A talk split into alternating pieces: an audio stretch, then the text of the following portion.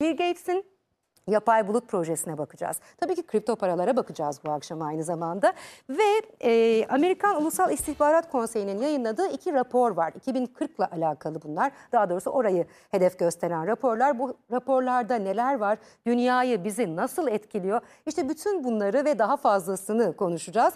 Tabii ki sizin sorularınız da bizi yönlendirecek. Onun için de birazdan hatırlatmamı yapacağım. Ama öncesinde konuklarımı hemen tanıtayım. Zaten çok yakından tanıyorsunuz ve seviyorsunuz. İstanbul Aydın Üniversitesi öğretim üyesi Doktor Ramazan Kurtoğlu. Hoş geldiniz Teşekkür hocam. ederim, sağ olun. Her zamanki gibi çok yakışıklı ve hoş bir şekilde geldiniz. Turuncular Sağ- çok yakışmış. Sağ olun çok teşekkür Ama pişti olmuşuz. Evet. hoş Evet, geldiniz bir sağ kez olun, daha sağ ve araştırmacı yazar Hamza Yardımcıoğlu. Hamza Bey hoş geldiniz. Hoş bulduk Ekir Hanım. Teşekkür ederim. Nasılsınız? Her İyiyim, şey siz yolunda nasılsınız? inşallah. İşte gündemi izliyoruz. Çok hızlı ilerliyor olaylar. Hiç kimsenin aklına gelmeyecek şeyler başımıza geliyor. Gerçekten Ve bunları öyle. okumaya, Hakikaten yorumlamaya öyle. çalışıyoruz. Şimdi bu akşam biliyorum ki e, Ramazan Bey'i ve Hamza Bey'i bir arada buldunuz mu sizin sorularınız durmaz. Peki nasıl ulaşacaksınız aslında biliyorsunuz ama hatırlatalım. Ekranın etrafında göreceksiniz, köşelerde göreceksiniz benim Instagram ve Twitter hesaplarımdan, Ekin Olcayto hesaplarından bana sorularınızı yollayabilirsiniz. Ben de değerli konuklarımıza sorarım. Her zamanki gibi bir ricam var. Eğer Instagram'dan soru göndereceksiniz lütfen DM'den yazmayın. Zor görüyorum. Son videonun altına bırakabilirsiniz. Eğer Twitter'dan soru gönderecekseniz de başka şeyler hashtagini kullanarak gönderirseniz hemen kolaylıkla görürüm ve sorularınızı iletirim. Şimdi daha fazla ben konuşmayayım artık Ee, ve ilk soruyla başlayalım. Şimdi küresel çapta bir paradigma değişiminden bahsediyorsunuz. Bildiğimiz bütün kavramların değişeceğini söylüyorsunuz. Neler bekliyor? Yani küresel oyun değişiyor denebilir mi? Bizi neler bekliyor diye başlayalım. Şimdi sizin e, açılışta dikkat çektiğiniz çip meselesi var. Evet. Son yıllarda bu konuyu gündeme getirdiğimiz zaman insanların aklında şöyle bir şey oluşuyordu. Ya bu kadar da abartılacak abartılır mı? Yani hani Dalga bir şey anlatıyorsunuz da bu kadar da olmaz. Denilen konular şimdi bir bir yaşıyoruz değil mi? Ve şu anda canlı yayındayız ve biz bu yayını yaparken insanlar bakın sadece Türkiye'den bahsetmiyorum. Bütün dünyada ev hapisleri, ev hapsinden bakın baskı ortamının distopik e, halin dünyada ne kadar ne dereceye geldiği yani bu yayını izlerken bile böyle bir ortamdan izliyor insanlar. İçinde olduğu zaman fark etmiyor. Evet bu sürecin içerisine girdik son bir senedir. 2020 Mart'ında Dünya Sağlık Örgütü'nün pandemi ilanından sonra bu karşımızda görünür oldu. Ama o pandemi ilanı yokken, bakın şimdi birazdan konuşacağız burada. Bu Global Trends e, istihbarat raporu, Amerikan e, Ulusal İstihbarat Konseyi'nin e, küresel trendlerle ilgili raporları, ondan sonra e, Dünya Sağlık Örgütü'nün e, geçmişe yönelik yaptığı çalışmalar, bu pandeminin öncesinde bu e, sürece hazırlıklar, Dünya Ekonomik Forumu'nun yaptığı yayınlar. Şimdi bakın 2020 yılında geçen sene Time dergisinde bir makale yayınlandı. Yine Büyük Reset'in konuşulduğu bir e, sayıydı. O makalede onun üzerine de konuşmuştuk. Burada da konuşmuştuk. 2023 yılına kadar yaşanacak dünyadaki büyük olaylar, önemli olaylarla ilgili kehanetler vardı. Bir kurgu makaleydi. Bir zaman yolcusu sanki 2023 yılına gitmiş, geçmişe bakıyor ve dünyada o pandemi sürecinden al- alındığı zaman 2023'e kadar neler yaşandığını bir bir görmüş gibi anlatıyor. Bu tarz böyle kurgu şeyleri olur bu tür e, dergilerin. Dergilerde. Bunlar üzerine konuşmuştuk ama tam şu anda içinde bulunduğumuz günlere dair kehanetler de vardı. Ve Şimdi çıktı. o kısmını evet yani Şaka o gibi. kısımlar zaten bugüne kadar gelenler oldu. Bundan sonrası tam şu anda içinde bulunduğumuz aylara e, yönelik bakalım neler söylemişler tekrar bir hatırlayalım. Lütfen, Ve buyurun. özellikle o kısmın üzerinde duralım. Çok enteresan şeyler söylüyor. Şimdi hatırlayın bir e, borsalarda bir çöküş yaşadık değil mi? 2020 Mart ayıydı işte 13 Mart'tı. Hatta Amerika'da e, Wall Street'te borsalarda e, shutdown yaptılar, kapattılar. Hisse alım satımları durduruldu. Öyle büyük bir şey olmuştu. 2008 krizi, küresel finans krizinin etkilerinden daha büyük etkiler doğurdu. Şimdi onunla ilgili içinde bulunduğumuz süreci büyük bir buhran olarak tanımlıyor. Bakın ne diyor? 2023'ten bugünlere bakıp anlatan, sözde anlatan kişi. 2021 Haziran'ında küresel ekonomi hala buhran halindeydi. Yani bunu bir, bin- büyük bir, e, 1929 büyük buhranına bir gönderme yaparak söylüyor. Hatta biz buna e, büyük buhran 2.0 diyebiliriz. 2.0. Büyük buhran 2.0 diyebiliriz yani kendimiz böyle isimlendirebiliriz. Devam ediyor. Hükümetler yeni teşvik paketlerini tartışmaya başladılar. Yeni teşvik paketleri. Öncesinde zaten teşvikler vardı. Haziran ayında tekrar yeni teşviklerin gündeme geleceğinden bahsediyor. Ama acaba neden? Değil mi? Bir şey olması lazım. Toplumsal prote- protestolar patlamaya başladı. Aynı geçen senenin Haziran'ında gördüğümüz gibi George Floyd hadiselerinin yaşandığı ve onun Amerika'dan dalga dalga bütün dünyaya yayıldığı o süreci hatırlayalım. Haziran'da bunun tekrar böyle bir şey ol- olmuş gibi anlatıyor. Brezilya, Almanya, Kanada ve diğer ülkelerde dev şirketlere verilen hükümet kurtarma paketleri vergi verenler tarafından protesto edildi. Şimdi bu toplumsal patlamaların sebeplerini de bu şekilde anlatıyor. Neymiş peki o? Bu şirketlere verilen kurtarma paketleri. Niye veriliyor bu kurtarma paketleri? Demek ki ikinci dalga, bak hep bahsettiğimiz ikinci dalga diyoruz ya. Bunun Haziran ayında ya da işte Mayıs, Haziran bu aylarda gerçekleşip Haziran'da da bunun sonuçlarını yaşadığımız şekliyle anlatıyor. Yani bu e, satır aralarını okuduğumuz zaman çok net bir e, resim çık koyuyor karşımıza. İnsanlar diyor ki ya siz bu şirketlere e, karşılıksız para basıyorsunuz ama bu parayı basarken bizi borçlandırıyorsunuz öyle değil mi? E, şu andaki dünyada işleyen borç ekonomisi sermaye ek- ekonomisi değil aslında bir borç ekonomisi var. Bizi borçlandırarak siz bu şirketlere e, bu paraları neden veriyorsunuz diye bu vergi verenler bu basılan paraları vergileriyle ve enflasyonla ödeyen bu kitleler protestolar yapıyor sokaklara dökülüyor. Sonra devam ediyor. Biden Amerika'da bu talepleri dikkate aldı ve bir sonraki dalga şirket kurtarma paketlerinin paketlerini katı koşullara bağladı. Zaten adını da vermiş. E, Next Wave diye bahsediyor. Ben burada Bir tercüme sonraki ederek dalga. aktarıyorum. Bir sonraki dalga kurtarma paketleri. Bunun Amerika boyutuyla diyor. Amerika'da Biden daha farklı bir yola gitti. Diğer ülkelerin yaptığı gibi karşılıksız e, paralar basarak, bunlara vererek e, ve bunların da daha önce olduğu gibi o paralarla o şirketlerin borsalardan kendi hisselerini satın almalarının önüne geçecek. Çünkü bunu yaptılar. Ve borsaların neden şiştiğini, ne, niye bu oldu? Bu kadar basılan paralar gitti o hisse senetlerine. Devam ediyor. Şirketlerin bu paralarla borsalardan kendi hisselerini satın almaları 2024'e kadar yasaklandı. Amerika'da işte Biden böyle yapmış diyor. Yani yapacağı şeyi anlatıyor. Peki neden 2024? Çünkü 24'e kadar sürecek bir depresif hali anlatıyor.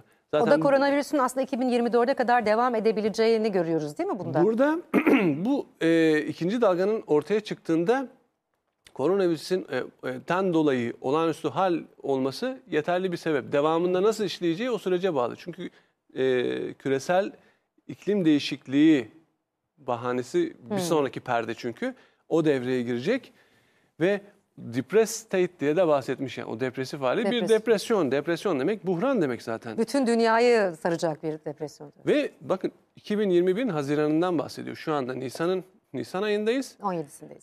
Hatta ben birazdan bununla e, Dow Jones Endeksinde enteresan bir e, teknik görünüm oluştu. Ona da dikkat çekeceğim. Biraz belki ilişkilendirebiliriz. Devam ediyor. Ücret, politikaları ve yönetim kurulu yapıları yeniden yasayla düzenlendi bu şirketlerin kurtarılan. Kurallara uymayan şirketlerin yönetim kurulu başkanları suçlu sayılarak cezalar belirlendi. Yani 2008 krizinden hatırlayalım hiç kimse e, hapse girmedi. Çok büyük bir suç vardı aslında. O kadar insan evlerini, işlerini kaybetmişti, ekonomi e, berbat olmuştu. Bu sefer diyor katı işte bir e, karşılık verdi diyor. Bunları da göreceğiz Bunlar- yani. Bunları bunlardan bahsediyor. Sonra diyor ki küresel olarak toplumsal değer üreterek çalışanlar için altın standartlı kurtarma paketleri oluşturuldu diyor. Bakın Time dergisinde yayınlandı bu makale. Yani dünyada altın standardına bir geri dönüş olmak zorunda kalacağını burada yazıyor.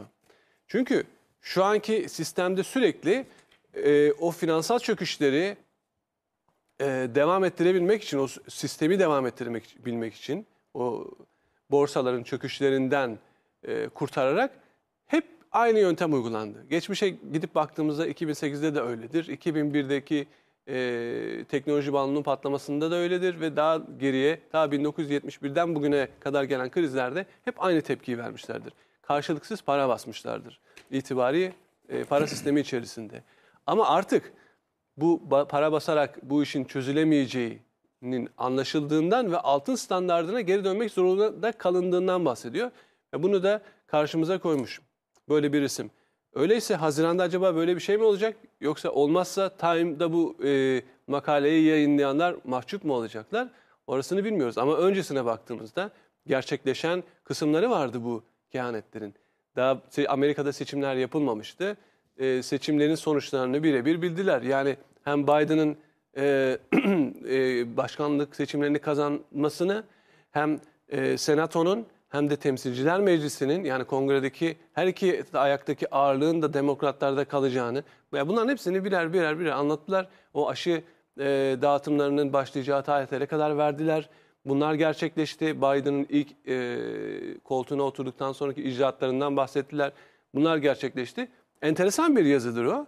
Onu da ben tercüme edip bir e, yayın da yapmıştım ama bugün e, yani bu aylar üzerinde özeline odaklanalım ve bu konuyu gündeme getirelim istedim. Çünkü tam önümüzdeki süreçten e, bakıyoruz, karşımızda duruyor. Dediğim gibi şimdi bir de Dow Jones Endeksine bakıyorum ben. Şimdi sürekli e, e, Nasdaq'a ve S&P 500 ve Dow Jones'u ben takip ediyorum. Diğer Zaten izleyicilerimiz şeylere. de sizi gördüğü anda borsayı soruyorlar bize. Bu- Orada inanılmaz e, balonlar oluşmuş durumda. Özellikle e, 2020'den sonra devasa miktarlarda paralar basıldı. 2008 krizinin aratacak şekilde. Yani biz ona büyük diyorduk da aslında değilmiş. Şimdi çok daha büyüğünü izliyoruz. Şimdi ikinci dalgada daha da büyüğünü izleyeceğiz ama. Onu da bir Öyle kenara mi? koyarak söyleyelim. Bir şey, e, bir patern denilen bir e, görünüm dikkatimi çekti. O da şuydu. Yani 2020'nin Mart'ına gelene kadar e, 2018'den aldığımız bir sü- süreç var, bir trend var. Oradaki e, hatta şey olsa telif sıkıntısı olmasa bir şeyi de ben görsel de verecektim ama anlatayım. E, destek ve direnç e, noktalarını çizdiğimiz zaman oradaki genel trendlerin kesiştiği noktada tam e, 2020'nin Şubat'ına denk geliyordu. 2020 şu, e, Şubat'ın sonlarına ve o düşüşün başlayıp Mart'ta en dibi yaptığı e, şeydi, tarihti. Şimdi oluşan aynı görünüm Mart'tan sonraki şeyde ve aynı trendleri uyguladığımız zaman bir döngüyü, başını, sonunu ve ortasını ve sonunu biliyorsanız tekrar ederken onun ortasında bile olsanız sonunu dair bir tahminde bulunabilirsiniz. Ama bu illa gerçek olacak demek değildir. Tabii ki sonuçta grafikler üzerinden bir yorumlama, bir çıkarım yapıyorsunuz. Üstüne de e, o çıkarımı yapınca zaten aklıma direkt Time'daki bu şey mesele geldi. O kesişme noktası e, Mayıs ayının 20, 24 e, Mayıs'ın haftasına denk geliyor. Yani pazartesine denk geliyor 24 Mayıs. Sanki e, geçen sene yaşadığımız olayların aynısını bu süreçte, bu önümüzdeki süreçte tekrardan kapısı açılıyor ve gerçekleşiyormuş gibi. Tıpkı bu Time'daki makalede bahsedilen zamanlamanın doğru olacağı gibi bir bazı işaretler var. Tabii onu o süreci izleyeceğiz. Önümüzdeki haftalarda, aylarda bekleyeceğiz. Bakacağız neler oluyor. Ee, olanlara göre de güncel verilerle tabii yine e, onunla ilgili yorumlarımızı yaparız. Bir de enteresan bir şey dikkatimi çekiyor.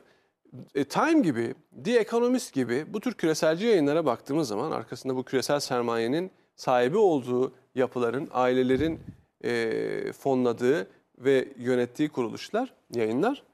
Bunların e, önceden bilgi aldıklarını biliyoruz. Mesela bir örnek vereceğim. Piyasadaki hareketlerle ilgili uygulamalar var. Mesela Robinhood var. Bunlar e, arasında ön plana çıkan bilinen.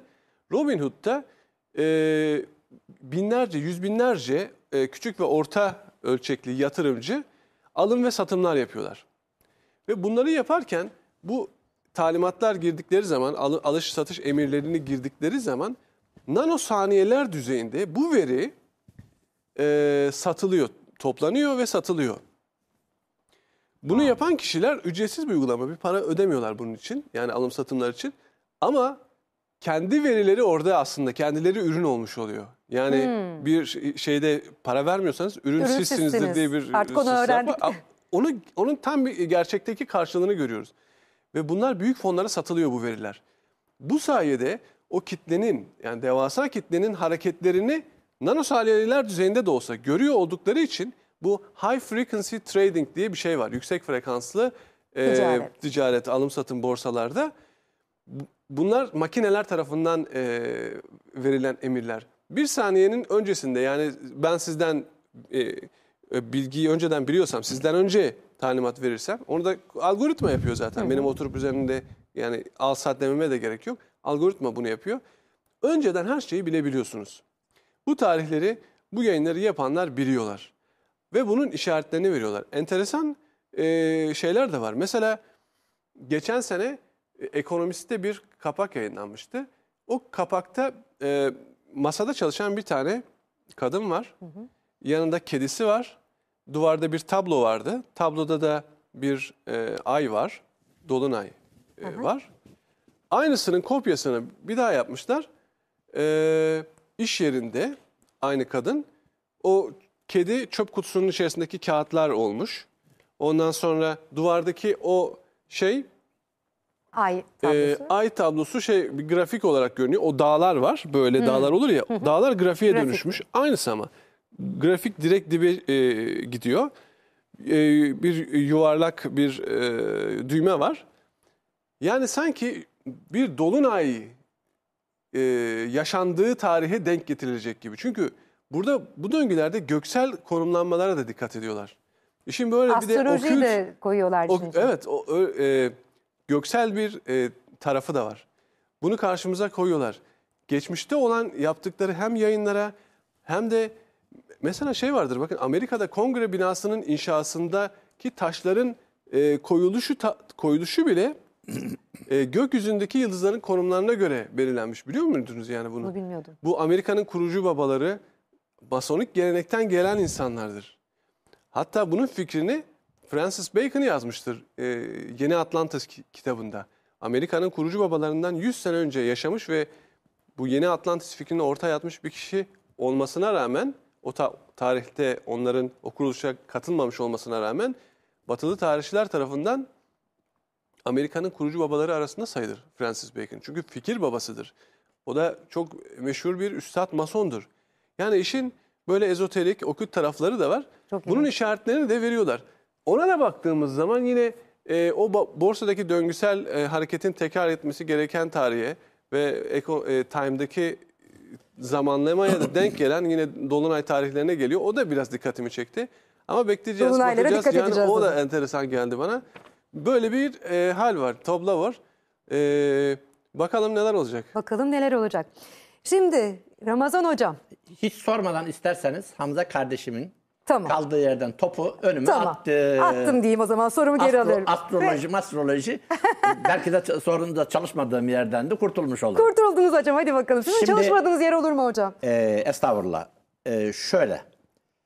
Ee, ekonomi, siyaset, sosyal olayların laboratuvarı tarihtir. Bunu defaatle söyledim. Bir, kez, bir kez daha söylüyorum. Şimdi ee, Hamza kardeşim astroloji vesaire deyince bütün bu küresel elitlerin ee, belli bir takvimi vardır. Bunlar öyle hadi şu işi yapalım deyip yapmazlar. Her şey planlı Tabii program. planlı, programlı, ayı var, günü var. Bundan birini bahsedeceğim.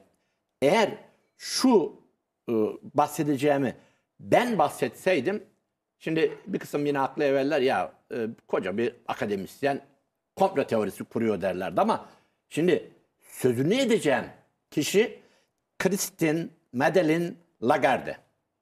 Eski Fransız bakanlardan e, Sarkozy döneminde bakanlık yapmış. Farklı farklı Tarım Bakanlığı yaptı, Hazine Bakanlığı yaptı. Görevlerde bulunmuş. Daha sonra IMF Başkanlığına iki dönem seçilmiş. Sonra 2019'da e, hatta tarihini de söyleyeyim. 16 Temmuz 2019'da istifa etti. 1 Kasım 2019 tarihinde Avrupa Merkez Bankası Başkanı oldu. Şu anda bu abla o postta oturuyor. Ama Christine Lagarde 15 Ocak 2014'ü gö- tarihler bu bu takvim bunu gösterirken aynen şunu diyor. IMF başkanı iken bugün sizden sihirli 7 numarası hakkında düşünmenizi isteyerek numeroloji bilginizi test etmek istiyorum. Sihirli 7 numarası dediniz Evet. değil mi hocam? Evet. Ve bunu IMF'nin başındaki bir hanımefendi, IMF başkanı söylüyor. Nerede? Nerede? The National Press Club diye Amerikan e, Milli e, Basın Kulübü'nün önünde gazetecilere, televizyonculara söylüyor bunu. İşte sıradan bir insan değil. Buradan adım attığımızda e, Christine Lagarde diyor ki işte bu gibi bir kısım konuştuktan sonra ulusüstü iki çok önemli kuruluşun başında görev yapan Christine Lagarde 7 sayısının rakamının önemine vurgu yapıyor ve Birinci Dünya Savaşı'nın 100. yıl dönümü ve Berlin Duvarı'nın yıkılışının 25. yılı ile 7 rakamı arasında bağlantı ve daha fazlasını Milli Basın Kulübü'nün kameraları önünde söylüyor. Merak edenler bu konuşmayı internette var bulup seyredebilirler. Hatta o konuşmayı ben altyazıya çevirip üstüne de yorumladığım e, bir videom var. Onu da e, Var mı? şey yapar. Ha, o zaman Onu Hamza orada direkt yaptığını izlesinler. seyrettim. Orada altyazıyla bütün Evet. şeyini de şifresini Aa, yaptım ben orada. Şimdi eski bir haham olan Jonathan Kahn, bir Amerikalı vatandaş, eski bir haham. Ee, bu bahsedeceğim kitap bende var. Kitabın e, kızım gönderdi, kitap okudum. The Harbinger, Alamet Muştu diye Türkçe'ye çevirebileceğimiz bir kitap bu. Ee, bu kitabı inceleyen Kanadalı bir gazeteci, aktivist var. Dollar Vigilance diye bir adamın sitesi var. Orada bu kitaptan The Harbinger'dan yola çıkarak bir şeyi çalışıyor. Dünyadaki olan krizlerin tarihlerine bakıyor. Bakıyor ki her 7 senede bir tekrarlanan krizler var. Bunu da The Harbinger'da Jonathan Kahn söylüyor. Çünkü Jonathan Kahn bunları Tevrat ve Kabala kökenli olarak ifşa ediyor. Adam kendisi de Musevi. Ve de eski bir haham. Şimdi e, Berwick, bu Kanadalı Jeff Berwick, bu müteşebbis, Şevitah döngüsünü adı verdikleri bu döngüyü Bu anlatıyor. 7 senelik döneme mi veriliyor Evet, bu isim? 7 yıllık ve 49 yıllık döngüler. 7 yılda bir Şemitah döngüsü, 49 yılda bir süper Şemitah döngüsü. Şemitah döngülerinde Museviler Kabala'ya göre alacak vereceklerini sıfırlıyorlar. Ama Musevi olmayanlar üzerinde kalacaklarına kartal oluyorlar. Ve 49 yılda bir de dünyadaki köklü dönüşümleri gerçekleştiriyorlar. Doğru mu anladım hocam? O yüzden soruyorum. Mus- Museviler kendi aralarındaki alacak verecekleri sıfırlıyorlar Evet. derken borcunu siliyor karşı Yani tarafı. bu alıyor veriyor neyse zaten Tevrat'a göre Ha. e, Musevi Musevi'den e, faiz alamaz. Ama Goyimlerden alabilir. Başkalarından alabilir. İşte bu noktada Berwick e, şeyde 2015 krizinin başlangı, başlamakta olduğunu ve 49 yılda bir e, efendim bu süper döngünün gerçekleşeceğini anlatıyor ama tabii ana akım medya bunu görmemezlikten geliyor ve gerçekten de baktığımızda e, şeyde e, Berwick'in döngülerinde bahsettiği döngü gerçekleşiyor. Mesela 49 yıllık şu anda içinde bulunduğumuz süper Şemitah döngüsünün başlangıcı 2 Ekim 2016'dır. Çok ilginç bir şey var. Pazara geliyor. Ama 1 Ekim 2016'da IMF'nin sepeti vardır. SDR diye. Artık SDR'yi duymayan kalmadı. Evet, Özel çekme hakkı olan bir kaydi para. 1969'dan beri var. 1969'da ilk çıktığında altına endeksliydi. 15 e, şey Ağustos 1971'de Başkan Clinton e, Nixon bu dolar altın bağını koparınca IMF'de bu bağı kopardı artık şeye döndü. Yıl katına döndü. Bas basabildiğin kadar paralar modeline döndü ve 1 Ekim 2016'da Çin'in parasını yuanı IMF'nin sepetine yani dolar, sterlin, avro, yenin yanına 5. para olarak eklediler. Ekledi. Ha. Bir başka şey daha buldum. İsviçreli bir gazetecinin araştırmasından biraz sonra ismi aklıma gelir. Ee, 2014 yılından 2018 yılının ortalarına kadar e, İsviçreli gazeteci e, bu sermaye piyasaları, para piyasa- piyasalarındaki dolar altın endekslerine bakıyor. E, bir de IMF'nin SDR'si ve altın ilişkisine bakıyor. Çok ilginç. Genellikle e, dolar altın inişli çıkışlı Z'ler çizer iken yine e, IMF'nin e, SDR'si de oynak bir çizgi takip ederken 1 Ekim 2016'dan bu tarafa adeta şimdi Allah korusun birisi hastanede yatarken böyle kalp tık tık tık atar da sonra dırırırt gitmeye başlar ya. Allah korusun kimsenin başına vermesin Allah. Şimdi 1 Ekim 2016 tarihinden itibaren eee, bu SDR 900 diye tanımladığımız yani eee, paranın altına endeksini gösteren bu SDR EB 850 ile SDR 950 arasındadır ve ortalaması 900'dür. Orada salınır bu. %10 aşağı %10 yukarı. Ama 1 Ekim 2016'dan itibaren bu salınım yani e, şeyin IMF'nin parası SDR altına karşı adeta sabit bir çizgi gibi giriyor. Bu operasyonu dört kurum ve ülke yapabilir. Bir, Amerikan hazinesi. İki, Avrupa Merkez Bankası, Avrupa Birliği. Üç, Çin. Dört, IMF. Ve bakıyoruz ki 2016'dan bu tarafa SDR altın ilişkisi adeta düz bir çizgi halinde görüyor. Yani aslında çoktan koronavirüs katalizörü ile para biriminin sıfırlanmasının düğmesine basılmış bile. Şimdi hiç kimse bu koronavirüs 3 ay sonra bitecek, 6 ay sonra bitecek bir sene. Kimse bu masallara inanmasınlar. Böyle- Bu, Biz hep diyoruz ya virüsler çağı mı artık başlıyor diye bu herhalde önümüzdeki 10 önümüzde yıllık bir süreç. Çünkü para sistemini sıfırlayıp sistemi değiştirecekler. Bu noktada yeri gelmişken de söyleyeyim. Sayın Cumhurbaşkanı'na da arz etmiş olayım. Şimdi e, Amerika Birleşik Devletleri'nde Sayın Biden dedi ki kapatın kapanın dedi. Texas valisi dedi ki arkadaş dedi sen Birleşik Devletler'in başkanıysan ben de Texas'ın valisiyim dedi. Kapatmıyorum dedi. Ve 3 hafta artar gibi oldu sonra inmeye başladı. Net olarak buradan söylüyorum. Kim kim ekonomiyi kapatalım diyor ise milli devletin milli devletin altına ve iktidarda bulunanın altına zaman ayarlı bombayı koyuyor demektir. Çünkü efendim tıbbiyeciler çok, efendim tıp kökenli çok değerli arkadaşlarımız var ama bilim kurulunda veya ortada dolaşan televizyon televizyon bir tek çare gösteriyorlar. Aşıyı ve kapanmayı. Şimdi diyorlar ki ekonomistler Hamza Bey bu, bu işe laf etmesin. Ramazan Hoca zinhar etmesin. Ama diyorlar bu işi de kapanalım. Anam babam sen bir ülkenin bir trilyon dolarlık Türkiye Cumhuriyeti ekonomisini, kamu ekonomisine müdahale ediyorsun ya. Sen tıpçı olarak bunu söyleyeceksin ama Hamza Bey ben Olcay Tuğan'ım söylemeyecek. Yok öyle bir yağma. Yok öyle bir yağma. Çünkü bu iş işin sağlık tarafı gitsin tedavisini yaptırsınlar.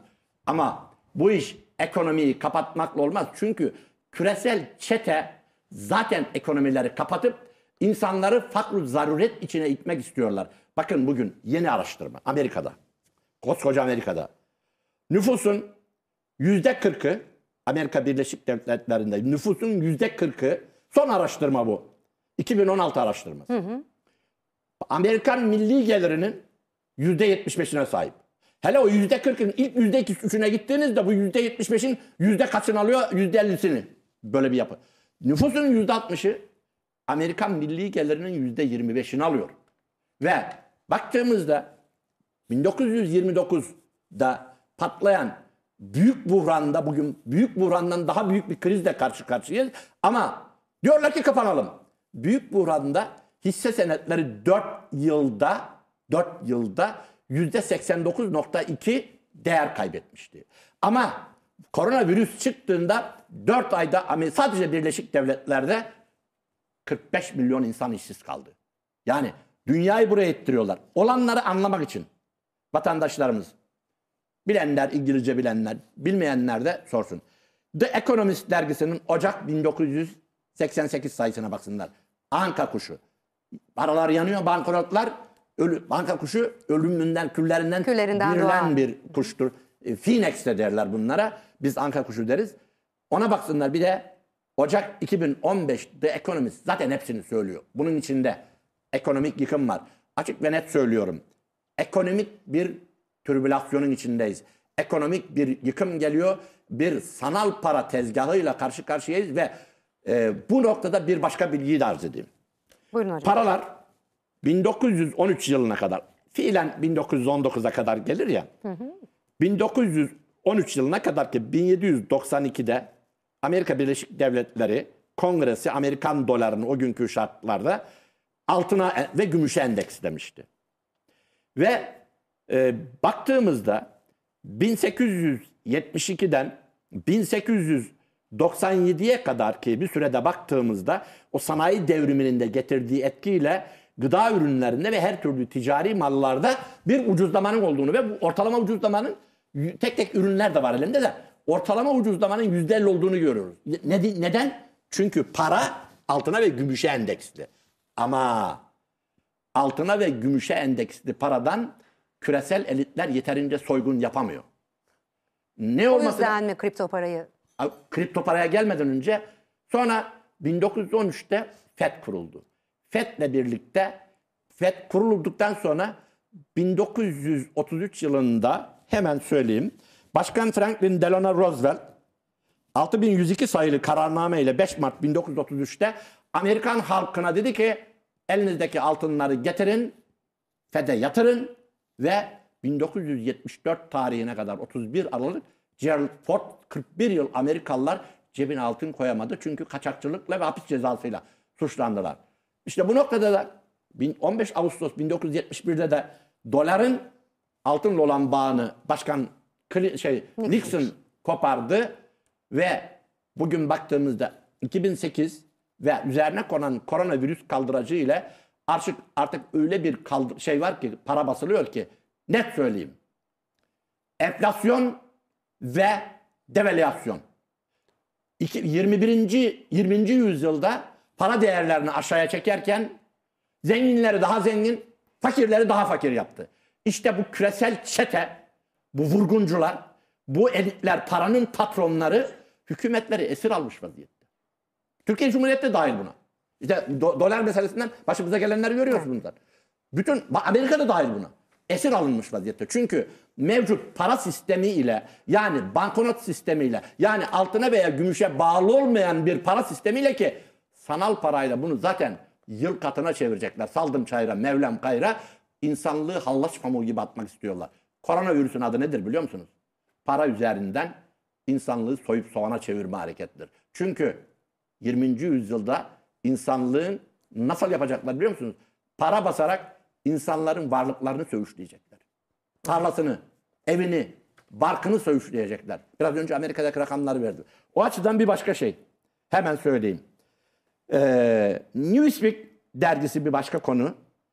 Ben bir yıl önce Jeffrey Epstein'den bahsederek bir küresel elitlerin Andrew Crumb diye enseden kan vesaire e, çocukların Evet. istismar. Evet. Konuşmuştuk onu daha önceki programlarda. Evet. O zamanlar beni komplo teorisi kurmakla suçladılar. Geçen hafta Newsweek arkadaşlar bulursa ekrana versinler. Newsweek dergisi bunu işliyor. Kapak yaptılar. Ha. Açıkçası artık bilgisayarların, algoritmalarının, yapay zekaların hesap yaptığı bir bankacılık ve finans döneminde bunu ben 26 yıl Türkiye'nin en büyük sanayi kuruluşlarını yönettim. Ve 11-12 yıldır da Türkiye'nin en iyi üniversitelerinden biri hocalık yapıyorum. Kanada'da, Amerika'da bu işi yaptım. Artık insan zekasıyla bunların hakkından gelmek mümkün değildir. Biraz önce Hamza Bey bir şey söyledi. O hızdan bahsetti. 90'lı yıllarda New York'taki Wall Street'in ekeleri, eke Tanrı'ya kafa tutan demektir aşağı. Dünyadaki en çok parası olanlar. Londra şey arasındaki New York arasındaki hız, bilgisayar hızını saniyenin 6 salise artırabilmek için 200 milyar dolar gömdüler. Bakın 6 salise artırabilmek için 200 milyar dolar gömdüler. Onun için bugün bakıyoruz ki insanlık adına koronavirüs deyin ne derseniz deyin. Açıkçası baktığımızda tarihe şöyle bir dönüp baktığımızda şöyle söyleyeyim. İspanyol gribinden bu tarafa en kötü salgını yaşıyoruz. Efendim 1929 ekonomik çöküşünden daha büyük bir ekonomik krizle bütün ülkeler 1968'de isyanlar vardı. Üstelik şimdi isyanlar daha da büyük ve bütün bunların hepsi aynı anda oluyor. Kıtlık kapının arkasında ama bir bilgi de vereyim. 1968-69'da Hong Kong gribi diye bir şey vardı. 1 milyondan fazla insan öldü. 100 bin Amerikalıydı. Ve o zaman kapatma olmadı. Ne oluyoruz şimdi? Şimdi e, birazdan bu 2040'ı işaret eden e, o Evet, raporlardan bahsedeceğiz ama e, Hamza Bey size şunu sormak istiyorum. Şimdi e, tanıtımımızda da var onu da ben de merak ediyorum izleyicilerimiz de merak ediyor. Bu Bill Gates'in yapay bulut projesi. Evet, Şimdi evet. e, tuhaf tuhaf şeyler yaşıyoruz artık. Bu küresel ısınmanın önüne geçmek için böyle bir proje e, üretiyor Bill Gates tabii ki görüntüde ama bunun arkasında ne var? Neler getirir, neler Evet. götürür? Şimdi Onu ben bir sormak 2000 istiyoruz. e, Global e, Trends 2040 raporuna baktım. Bir şey dikkatimi çekti orada. E, açlık ve susuk, susuzluğa, kuraklığa dayalı olarak göç hareketlerinden burada da bahsediyor. Hep yaptığımız yayınlarda sizle de e, burada çok konuştuk bu meseleyi. Dünya Ekonomik Forumu'nun e, 2016-17 tarihli raporlar, raporlarında da var. Bu 2030'a kadar olacak olanlar devasa göç hareketleri yani milyar. Bir virgül koyup bir şey sorabilir miyim konuyla ilgili? 2030 diyorduk hep. Şimdi niye Evet. 2040 oldu birden? Yok bu normalde şöyle e, raporun konusu 1996'dan beri bu raporlar bu yayınlanıyor. raporlar yayınlanıyor. İşte 4 sene aralıklarla yayınlanıyor. İşte e, Evet. bu küresel trendleri alıyor. İşte böyle geniş ölçekli e, güncel verilere göre her 4 yıllık işliyor. Burada e, sadece o değil yani mesela şeyde de Rand Corporation'ın raporunda da bu konu gündeme gelmişti. Aynı konu burada da var. Yani bu artık diyorum ki milyarlarca insanın göçünden bahsediliyorsa Kavimler çok büyük göçü bir gibi şey bir olması şeyden lazım. bahsediliyor. Tabii kavimler çok büyük olması lazım. Nasıl bu kadar bütün raporların hepsini arka arkaya üst üste giriyor? Emin olduğunuz ne var ki yani biz bugün küresel ısınmayla ilgili verilere baktığımız zaman böyle büyük bir felaketin karşımıza çıkacağına dair elimizde hiçbir şey yok ki. Peki siz ne biliyorsunuz da bütün bu ulus, üstü ulus veya uluslararası raporlarda Raporlara aynı konu giriyor. gündeme geliyor. Bu iki şeyde de var. Tabii burada e, insanın aklına sizin de şimdi sorduğunuz sorudaki e, Bill? Gates'in Bill Gates'in bulut projesi geliyor. Her taşın altından e, bu Bill Gates'in çıktığını görmeye başladık bu son e, pandemi süreci içerisinde. Aşı da onun konusu, işte her şey onun konusu. Ya hatta Virüs az önce onun alıntı yaptığım o Time makalesinde bile Bill Gates'in e, bir şeyle birlikte Dünya Sağlık Örgütü ile birlikte Bill Gates Vakfı'nın icraatlarıyla bu pandemiden çıkıldığını o Time'da bile yazıyor falan. Yani akıl dışı bir iş. Dünya Sağlık Örgütü ile beraber çalışıyor. Birleşmiş Milletler'in SDG programı ile beraber çalışıyorlar. Yani böyle bir görevlendirme yapılmış. Neyse bu konu şeyle ilgili iklimle alakalı bir bulut projesi diye bir şey var. Ee, e, solar nükleer e, management diye bir inisiyatif var. E, güneş e, nükleer kontrol e, inisiyatifi diye. Bu bir e, bilimsel sözde bilimsel bir proje. 2018'lerden e, bugüne gelen ve bu inisiyatifte diyorlar ki kimyasal gazlarla e, binlerce uçak aynı anda bu kimyasal gazları gökyüzüne bırakacaklar. Ve bu gökyüzüne bırakılan gazlar e, sera etkisi yaparak güneşten gelen ışınları geriye yansıtacak. Dünyanın e, soğumasına Soğuması. sebep olacak. Yani küresel ısınma var ya sözde. Dünyayı soğutacak. Yani e, çok affedersiniz deli saçması diyebileceğiniz. Bunun üzerine bir sürü de te- tepki de doğdu. Bill Gates bunu fonluyor.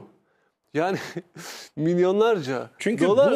bu, bu kardeşimin anlattığı hadise bu projenin arkasında bölgesel kıtlık ve susuzluk oluşturma projesi var gerçekten.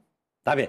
Çünkü Bunu yaparak Evet, Ha, tabii o siz o güneşi güneşi kestiğinizde e, şeyi gıda üretimine kesersiniz. tarım duruyor, o duruyor, bu duruyor her şey. Ya düşünebiliyor musunuz? Güneşle bütün dünyanın ilişkisini kesiyorsunuz. Bir suni bulutlar e, yaparak e, kimyasallarla işin içerisine binlerce uçağa katarak. Zaten Alüminyum püskürtüyorlar. bu daha önce buna- bahsettiğimiz hani o bitmeyecek kış hikayesi falan bu, buna mı bağlı? Hepsi birbirinin içinde bunlar. Birbirinin ama bu şimdi şöyle bir şey var. Dünyada genetik ve tarım teknolojisinde e, İsrail'den daha önünde olan yok. İsrail bu konuyu çok iyi biliyor. Ee, e, aldım ya devam edecek miydim bilemiyorum. Buyurun. Ee, çölde e, gıda yetiştirebilecek teknoloji var. Susuz, mesela susuz yetişen domates var. Evet, Evet, susuz susuz yetişen domates var. Bu Türkiye'de bile var. Şimdi eskiden var da şimdi tabii kökünü kestik. Anasını ağlattık bunun. Ee, bu teknoloji ile baktığımızda niye bugün Orta Doğu huzursuzluk e, yapılıyor ki? Madem oradan sordunuz. Bir de şimdi bu 2040 raporu var ya öngörü ge- gelecek. Bitirse miydi Hamza Bey? Öyle dönelim mi isterseniz? Fark Lafı yarım kaldı ya. çünkü ama hocam. Şu, o zaman şöyle bir iki cümle toparlayayım. Tabii, ben tabii, hocama tabii. sözü vereyim. Onunki de yarım kalmamış olsun. Şimdi buna e, getirilen bütün karşı çıkışlar e, dünyada bunun e, kuraklığa sebebiyet vereceği, işte açlığa sebebiyet vereceği. Ya o raporda da işte sizin sorduğunuz şeydeki 2040 küresel trendler raporunda da e, çok ciddi e, açlık ve kuraklığa dayalı göç hareketlerinin olacağından bahsediyor.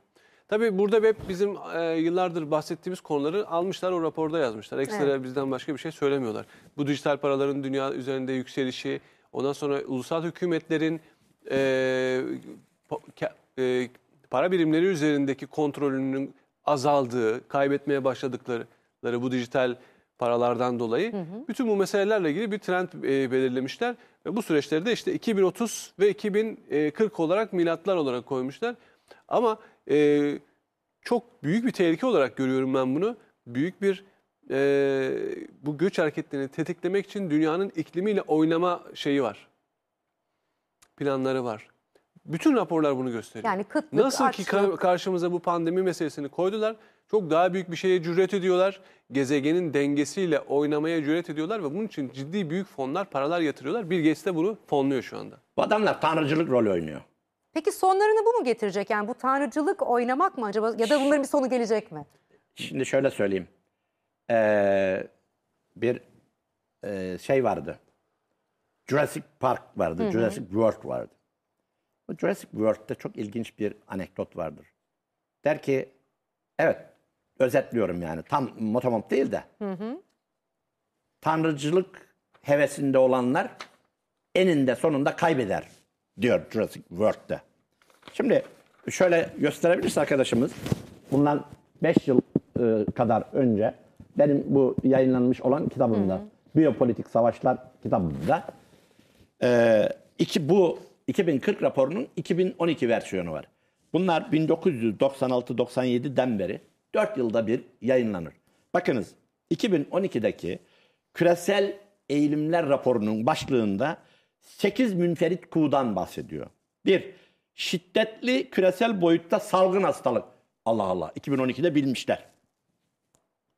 İki, küresel iklim değişikliğinin daha da hızlanması. Allah Allah diyorsunuz. Bilmişler. Avro bölgesinin AB'nin çökmesi, AB, AB 2020 e, koronavirüs salgınından bu tarafa perişan vaziyette. Bir yeri gelmişken de bir şey söyleyeyim. Türkiye'de şöyle bir algı pompalanıyor. E, biz aşıları yapıyoruz. E vallahi Avrupa'nın bile önündeyiz. E kardeşim anam babam Avrupa aşı konusunda ağırdan alıyor. Şimdi Pfizer, BioNTech aşıyı Almanya'da imal edecek. Almanlar bu aşıyı alamayacaklar. İnanıyor musunuz? Bir başka şey. Çin'in demokratikleşmesi ya da çökmesi. Artı İran'ın reform sürecine girmesi. Artı nükleer savaş ya da kitle imha silahları denen biyolojik kimyasal silahların kullanıldığı bir saldırı. Siber saldırı ve siber savaş uyduları ve bir diğeri küresel para kur savaşları. 2012'de söylüyor adamlar. Bugün de tam içine düşmüş vaziyette. Göçlere gelince. Tarih... Bu noktada çok özür dilerim sözünüzü virgül koyuyorum. Ee, bir yandan sorulara bakıyorum. Birazdan sorularınız başlayacak ama tam yeri geldi. Pınar Hanım şey demiş. Kavimler göçü derken nereye olacak bu göç? Ha. Şimdi o zaman Ha- Hamza Bey'e mi soruyorsunuz? Hamza Bey ona söylemişti. O, hemen size döneceğim hocam. Çok, çok yarım kaldı o laf. Nereye Şimdi göç bu, edecek burada hakikaten e, kuzey ülkelerinde bu iklim felaketinden en az e, etkilenecek olan ülkelerin İskandinav ülkeleri olduğu bu raporlarda var. Ama ne tabii niye? Yani bilmiyorum öyle yazıyor yani Coğrafi raporlarda. Coğrafi yani dünyanın en, en çok nerelerinin etkileneceğine dair böyle bir çıkarım yapmışlar. Neye de dayanıyorlar o- orasını yani Allah bu göç bilir. oraya doğru mu olacak? Şimdi Orta Doğu'dan göçlerin büyük bir- bir bölümünü de Türkiye olarak biz koyabiliriz. Çünkü burada Dicle ve Fırat nehirleri çok önemli bir su kaynağı ve bunların da Türkiye'de olması zaten Papa'nın ziyaretini de ben onunla ilişkilendirmiştim. Yani e, Irak ziyaretine baktığımız zaman burada e, 100 yıllık bir proje var. Yani Sykes-Picot haritaları çizildiği tarihten beri Birinci Dünya Savaşı döneminde e, İran'ı, Suriye'yi, Irak'ı ve Türkiye'yi e, bugün işte dörde bölen ve ortada bir Kürt, Kürt coğrafyası vardır. Kürtlerin yaşadığı bir coğrafyanın dörde bölünmüş ve bunlar birbirinden e, e, bölünmüş bir halk olarak karşımıza çıkıyor.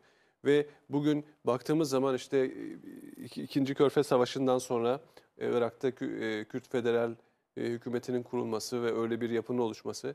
E, Daha sonra Suriye İç Savaşı'ndan sonra baktığımızda oradaki PYD kuvvetlerinin bugün de facto bir devlet yapısına dönüşmüş olması. e, e, bunların tabii ki İran ve Türkiye ayağı var yani bu işler gündeme gelecek. Ama Dicle ve Fırat'ın kaynağı oradan tabii Irak'tan da geçiyor. Basra Körfezi'ne kadar gidiyor yani o Şattül Arap dediğimiz bölge gidiyor ama önemli olan orası değil ki. Kaynağıdır. Siz bir baraj yaptığınız zaman, bir hidroelektrik santral yaptığınız zaman o suyu tutabilirsiniz de. Böyle bir stratejik önemi de vardır. Yani bu göç hareketlerini bu da ama akıl dışı yani ben bile düşünürken ya bu nasıl olacak diye hep soruyorum kendime. Yani 1 milyar insandan bahsediliyor. Yani Ekin Hanım bu öyle böyle bir rakam yani değil yani. evet. Türkiye'nin nüfusu zaten 80 küsür milyon. Yani Türkiye nüfusunun 12 ile 13 ile çarpın öyle bir e, kitlenin bir mobilizasyonundan bahsediliyor bütün dünya üzerinde. Ve bu beraberinde çok ciddi kargaşaları, kaotik e, şeyleri de getiriyor. Yani İşte bu ID savaş- e, ik- 2000 dediğimiz şeyler tabii. falan bütün bunlar hepsi birbirine Hepsi bağlı iç içe. değil mi? Hiçbiri birbirinden bağımsız değil. Yani işin işte bu bulut projesi, bu pandemi meselesi, bu küresel finans çöküşsel çöküşler, e, dijital para meselesi, yani merkeziyetli dijital paralar. Çünkü karşılarında mer- merkeziyetsizliği de ayrı bir e, tehdit olarak görüyorlar. İşte paradigma değişimi dediğimiz, bütün kavramların yeniden tanımlanması dediğimiz şey mesele de bu.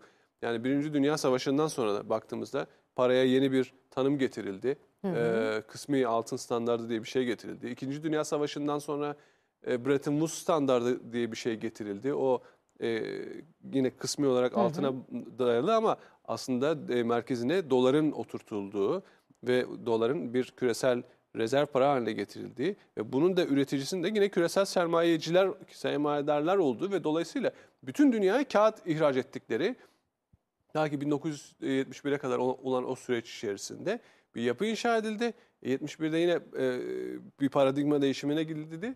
E, karşılıksız, borca dayalı pa- e, bir para üretimi. Dolayısıyla aslında kapitalizmin gizli ölümü de benim öyle tar- tabir ettiğim. Siz ona şey diyorsunuz borç değil mi? ekonomisine Heh, borç dönüştü, ekonomisine dönüştüğü. dönüş. Tabii yani çünkü o basılan her para bizi borçlandırılarak yapılıyor.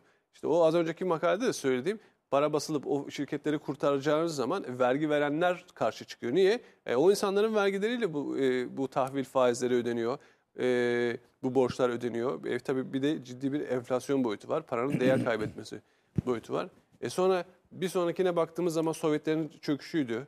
Yani Soğuk Savaş'ın bitimiydi.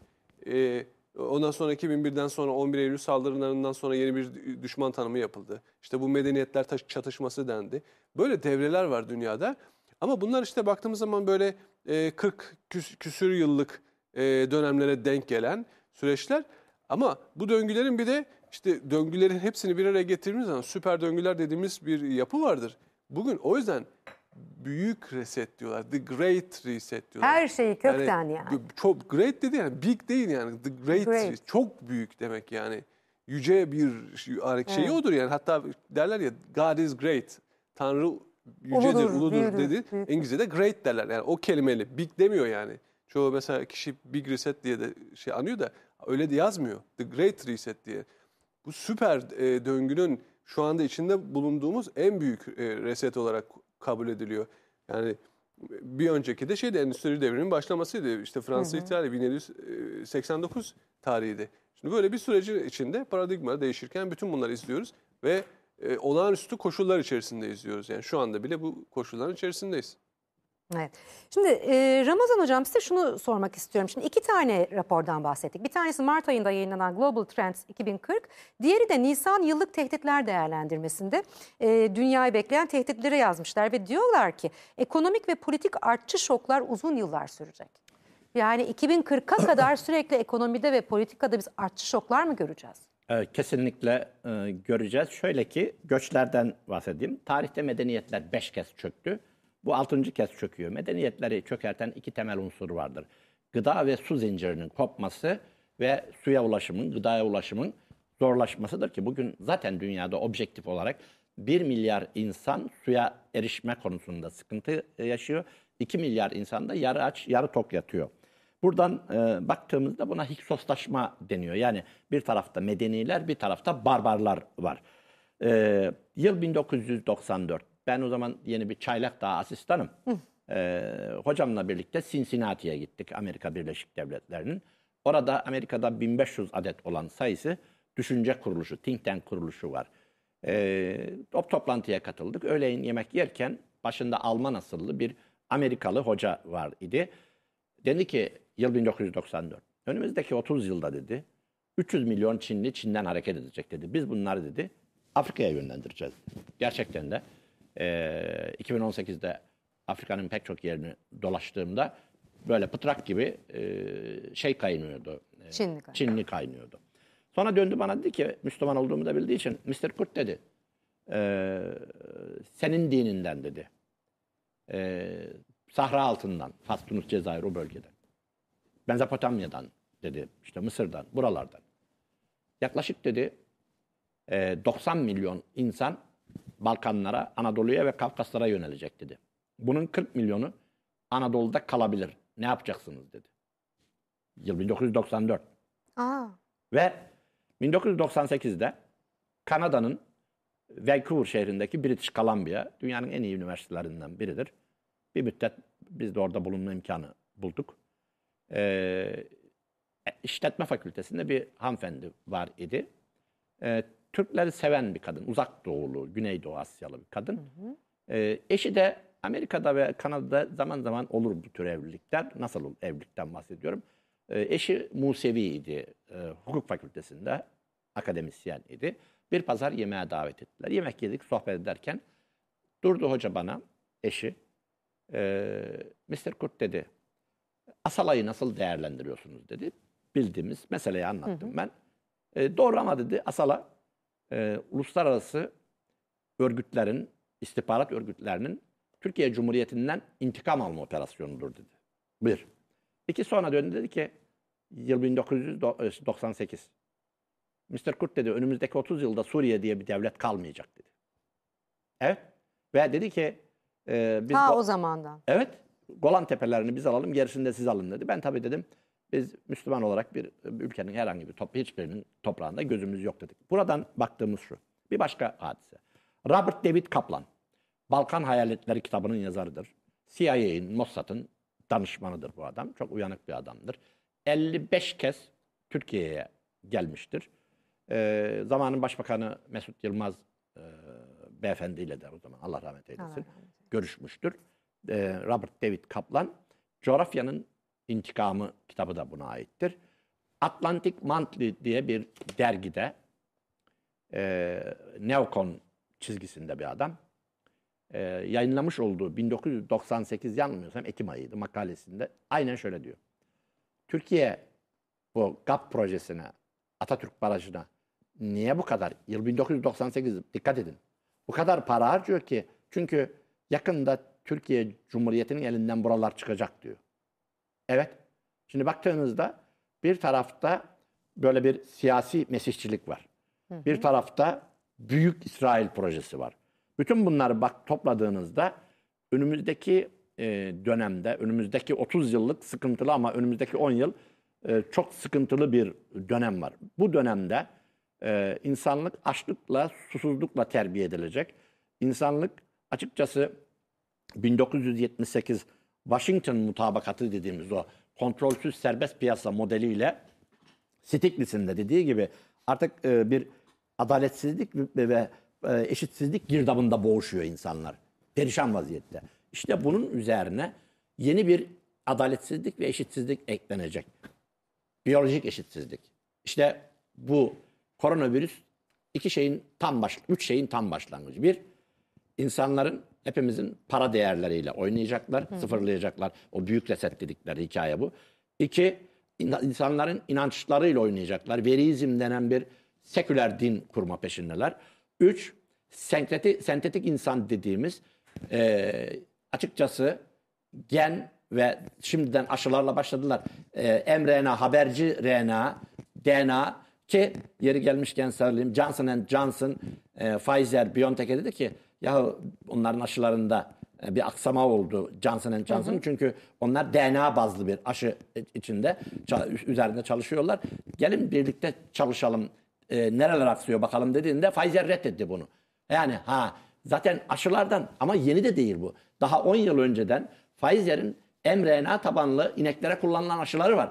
İnsanlar bütün bunları yeni falan zannediyor ama açık ifade edeyim. Aslında uzun zamandır devam eden Devam ediyor süreçler. ve bugün e, BioNTech'in en büyük ortaklarından en büyük ortaklarından yani Almanya'daki en büyük ortaklarından oraya 180 milyon dolar yatıran, avro yatıran. Diğer taraftan Bill Gates buraya bu şirkete 155 milyon dolar para yatırdı. Onlara sorduk.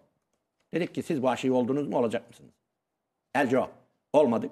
Olmayı da düşünmüyoruz dedi. Çünkü en az bu aşının 3 yıl daha araştırılması lazım. Diğer taraftan Türkiye'nin Çin'den aldığı inaktif aşılar. Bu aşıyı Çin üretimini bırakıyor. Çin de mRNA tabanlı, DNA tabanlı aşılara yönelmiş vaziyette. Açıkçası direkt yasak gelmeyecek belki aşı pasaportu falan. Bunu da geçen sene işte Hamza Bey benim gibi insanlar söylediğinde yine komplo teoricilikleriyle suçlandık. Ama siz uluslararası uçuş, uçuş yaparken sizden aşı olup olmadığınızı isteyecekler. O zaman zaten mecburen olacaksınız. Evet. Buraya doğru gidiyor iş. Evet. Şimdi e, yine bu e, Nisan yıllık tehditler raporunda e, deniyor ki Çin dijital istihbarat ağını oluşturuyor. E, dijital yatırımlarını istihbarat kurmak için kullanmayı hedefliyor. Nükleer kapasitesini de iki katına çıkarak hedefini, çıkararak hedefini sürdürüyordu. Şimdi bu da bir tehdit olarak görünüyor ve bunun hemen arkasından gelen maddede de diyor ki yine e, bu raporda küresel hakimiyet e, savaşı uzaya taşınacak. Çin uyduları yok edecek füzeler geliştiriyor. E, nasıl olacak bu iş? Yani e, böyle bir şey olabilir mi? Uyduları yok edecek bir... Nükleer e, tehdit meselesi bir süredir küreselci yayınlarda gündeme getiriliyordu. O yüzden bu raporda tekrar gündeme 2015 getirilmiş. ekonomistten beri sürekli Oradan beri tekrarlıyorlar. sürekli tekrar ediliyor. Ve hatta bir yeni bir boyut da getiriliyor bu küresel tehdit meselesine. E, nükleer terörizm diye bir şey koyuyorlar karşımıza. Nükleer terörizm. Terörizm. Ama, Evet. ama nükleer terör te- e, dediğimiz zaman bizim hiç öyle terör boyutuyla anlayabileceğimiz bir konu olarak görmedik biz tarihte. Hep konvansiyonel bir tehdit olarak gördük e, şey nükleeri. E, özellikle Soğuk Savaş döneminde Sovyetler ve e, Birleşik Devletler'in birbirlerine karşı işte konvansiyonel bir şey vardı ve bütün dünyada bu e, korku iklimi içerisinde işte bloklaşmıştı. E, Doğu bloku, Batı bloku diye işte Varşova Paktı ve NATO e, olarak ikiye bölünmüştü. Şimdi bugüne gelip baktığımız zaman yani bu soruyu soruyor insan ya te- nükleer e, nasıl terörist terör boyutunda e, ele alınabilir? Çünkü büyük rampalar vardır. Yani konvansiyonel bir yapıdır tamamıyla. Ne oldu biliyor musunuz? İki- e, Aralık 17 2020 tarihinde oldu. Daha yeni yani geçtiğimiz senenin sonu. Zaten bu senenin başlarındayız. 3 ay falan geçmiş, 3-4 ay. Amerikan Ulusal Nükleer Güvenlik Ajansı bir e, bilgi paylaştı. Bir bilgi servis etti dünya medyasına. Dediler ki bizim e, sistemlerimize siber bir sızma gerçekleşti. Ve bu çok büyük bir tehdit. Eğer bir siber sızma gerçekleşiyorsa ve o balistik füzelerin ateşlenmesi bunu yapmadılar dedi. Girdiler, büyük bir tehlike atlatıldı. Tabii flash olarak da geçti işte dünya medyasında ama üzerinde fazla da durulmadı. Şimdi eğer gerçekten böyle bir olay yaşandıysa o tarihte 17 e, Aralık 2020 tarihinde böyle bir şey yaşanmış olsaydı bile bu nükleer güvenlik ajansı bunu gizlerdi. Bu böyle bir bilgi paylaşılmaz. Medyaya servis edilmez. Eğer servis ediliyorsa orada başka bir motivasyon vardır. Başka bir hesap vardır. Ne vardı bunun Ve altında? bunu düşündüğümüz zaman bunun e, dünyaya yeni bir e, korku ikliminin pompalanacağı ve bir sorunun ortaya koyulacağı. Bu sorun nedir? Diyorlar ki bu e, verilerin, bu sistemlerin depolandığı bilgisayarlar var, serverlar var, yapılar var. Bizim en büyük zayıflığımız, bak dünya için bir tehlike, tehlike, nükleer bir tehdit yani. Bu öyle kenara atılabilecek bir şey değil diyecekler. Öyleyse biz bu bütün dünya üzerindeki yani dünyanın orduları için yani e, sadece Amerika Birleşik Devletleri değil yeni bir sisteme geçmemiz gerekiyor diyecekler. O da serverların olmadığı başka bir sistem. Nasıl olacak? Blockchain sistemi. Şimdi blockchain'de server yok. Ben blockchain'e karşı değilim. Tam tersine blockchain'i destekli, destekliyorum. Ama blockchain'in ne şekilde uygulanacağı konusu çok önemli. Blockchain normal şartlarda merkeziyetsiz bir yapıdır. Herhangi bir server'a ihtiyaç duymadığı için verinin e, sistem içerisindeki bütün e, cihazlarda yedekleniyor olmasından dolayı. Ama aynı teknolojiyi o sistemi çalıştırırken onunla o sistemle alakalı karar e, mekanizmaları kimin elinde? Kim karar veriyor? Kim yönetiyor? Bu protokollerle belirleniyor. İşte bu en başta belirlendiği zaman, merkezi uygulandığı zaman bunun e, toplum için, dünya için hiçbir hayrı yok. Yine o merkezi otoriteleri, gücü elinde bulunduranları gücünü daha da pekiştiren bir yapı. Şimdi dünyaya böyle bir yapı, güvenlik yapısının önerecekleri, bunu da güven, e, nükleer tehditle yapacakları. Çünkü dünya için olabilecek en büyük tehdit yani atom bombası Tabii. düşünebiliyor musunuz? Hackerlar girdi diyor yani bizim sistemimize. Ve bunun da e, tekrar gündeme getiriliyor olması bütün e, bu raporlarda bana göre dünyadaki bütün e, güvenlik sistemlerine de yeni bir önermenin yapılacağı belki de yapılıyor. Yani kapılar kapalı kapılar ardında bu savan, savunma bakanlıkları düzeylerinde e, güvenlik düzeyinde olduğu için bunlar pek önümüze gelmez. Yani genelde devlet sırrıdır. Belki de bunlar gü- gündeme gelmiştir kapalı kar- kapılar ardında büyük ihtimalle konuşulmuştur. Bunun işareti olarak ben e, alıyorum, yorumluyorum. Şimdi e, biraz sorulara bakalım e, izleyicilerimizden gelen. Ramazan Hocam size bir soru var. E, Sezai Bey demiş ki Ramazan Hocam'ı yıllardır dinliyoruz. Banka üzerinden değil fiziki altın alıyoruz. Kripto paraların da balon olduğunu sonunda sıfırlanacağını düşünüyor mu demiş. Kesinlikle. Kesinlikle. Şimdi çok güzel bir soru sordu kardeşimiz. Bugün baktığımızda İkinci Dünya Harbi e, 1945'te bittiğinde Birleşik Devletler'in, Amerika Birleşik Devletleri'nin borcu sadece 250 milyar dolar idi. Bu 1970'lere, şey 50'lere gelindiğinde 500 milyar dolardı. 1980'e gelindiğinde hatta 80'de Başkan Reagan demişti ki 1 trilyon dolarlık federal hükümetin borcu önüne gelinde eyvah dedim demiş. Birleşik Devletler batmış demişti. Ve 2008'e gelindiğinde Birleşik Devletler'in borcu 11 trilyon dolardı. Ee, bugün baktığımızda Birleşik Devletler'in, Amerika Birleşik Devletleri'nin borcu 29 trilyon dolar ve Birleşik Devletler, Amerika Birleşik Devletleri 1 trilyon dolarlık bütçe açığı ve cari açık veren bir ülke. İşte bu noktada sadece federal hükümetin borçlarını söylüyorum. Eyaletlerin de ayrıca borçları var. O kamu kurumlarının ayrı borçları var. Ama şu anda baktığımızda federal hükümetin 29 trilyon dolara yakın borcu var. Ve önümüzdeki 2030 yılında Birleşik Devletler'in bor- de- borcunun 40 trilyon doların üstüne çıkacağı tahmin ediliyor. Amerika Birleşik Devletleri'nin bu borcu ödemesi mümkün değil. İşte bu noktada dünyada sayısı 10 bini geçmiş olan kripto paralar ki biliyorsunuz dün e, e, hükümetimiz e, şey e, Merkez Bankası bir tebliğ yayınladı bu konuda bir kısım yasaklar getirdi kripto paralarla ilgili, Bitcoin ile ilgili. Ya e, net bir şey söyleyeyim. Amerika bu borcu birine ödetecek. Çünkü bakınız Anglo-Sakson kültürünü bilmeden e, ahkam kesiyorlar. Anglo-Sakson kültürü ve bir de fiili mu- gücü mukayese etmek lazım. Elbette Çin bir üretim gücü. Bir devasa ama şimdi baktığımızda Çin 1,5 milyarlık bir nüfus. Amerika 335 milyarlık bir nüfus. Çin'de e, 80 milyon ultra zengin ve zengin. 2009 yılında iki tek cevize 10 bin dolar ödeyecek egomanyaklar. Bunlar hani bu neo e, kapitalizm vardı ya neoliberalizm efendim şimdi de neo sosyalizm çıktı orada böyle bir yapı var. E, bir diğer tarafta Komünist Partisi'ne yakın 400 milyon insan ehven şartlarda geçiniyor. 1, tril, 1 milyarlık Çinli aç çer çöple yiyor. Artı 96 çok güçlü etnik yapı var. mesela e, Uygur Türklerine Çin çok ciddi e, bir baskı yapıyor. Artı e, Afrika'daki faaliyetlerinden görüyoruz ki Çin e, 44 ülkeyi talan etmiş vaziyette Afrika'da. Ha bu Batı emperyalizmini falan savunum yok. E, ne Batı ne Doğu yani hepsiyle ilişki ama bir gerçekleri de bilelim. Gerçekleri bildiğimiz e, baktığımızda Amerika Birleşik Devletleri'nin böyle bir borcu var. Şu anda e, kim ne derse desin daha küresel paranın patronu Amerika. Ancak burada tehlike şu.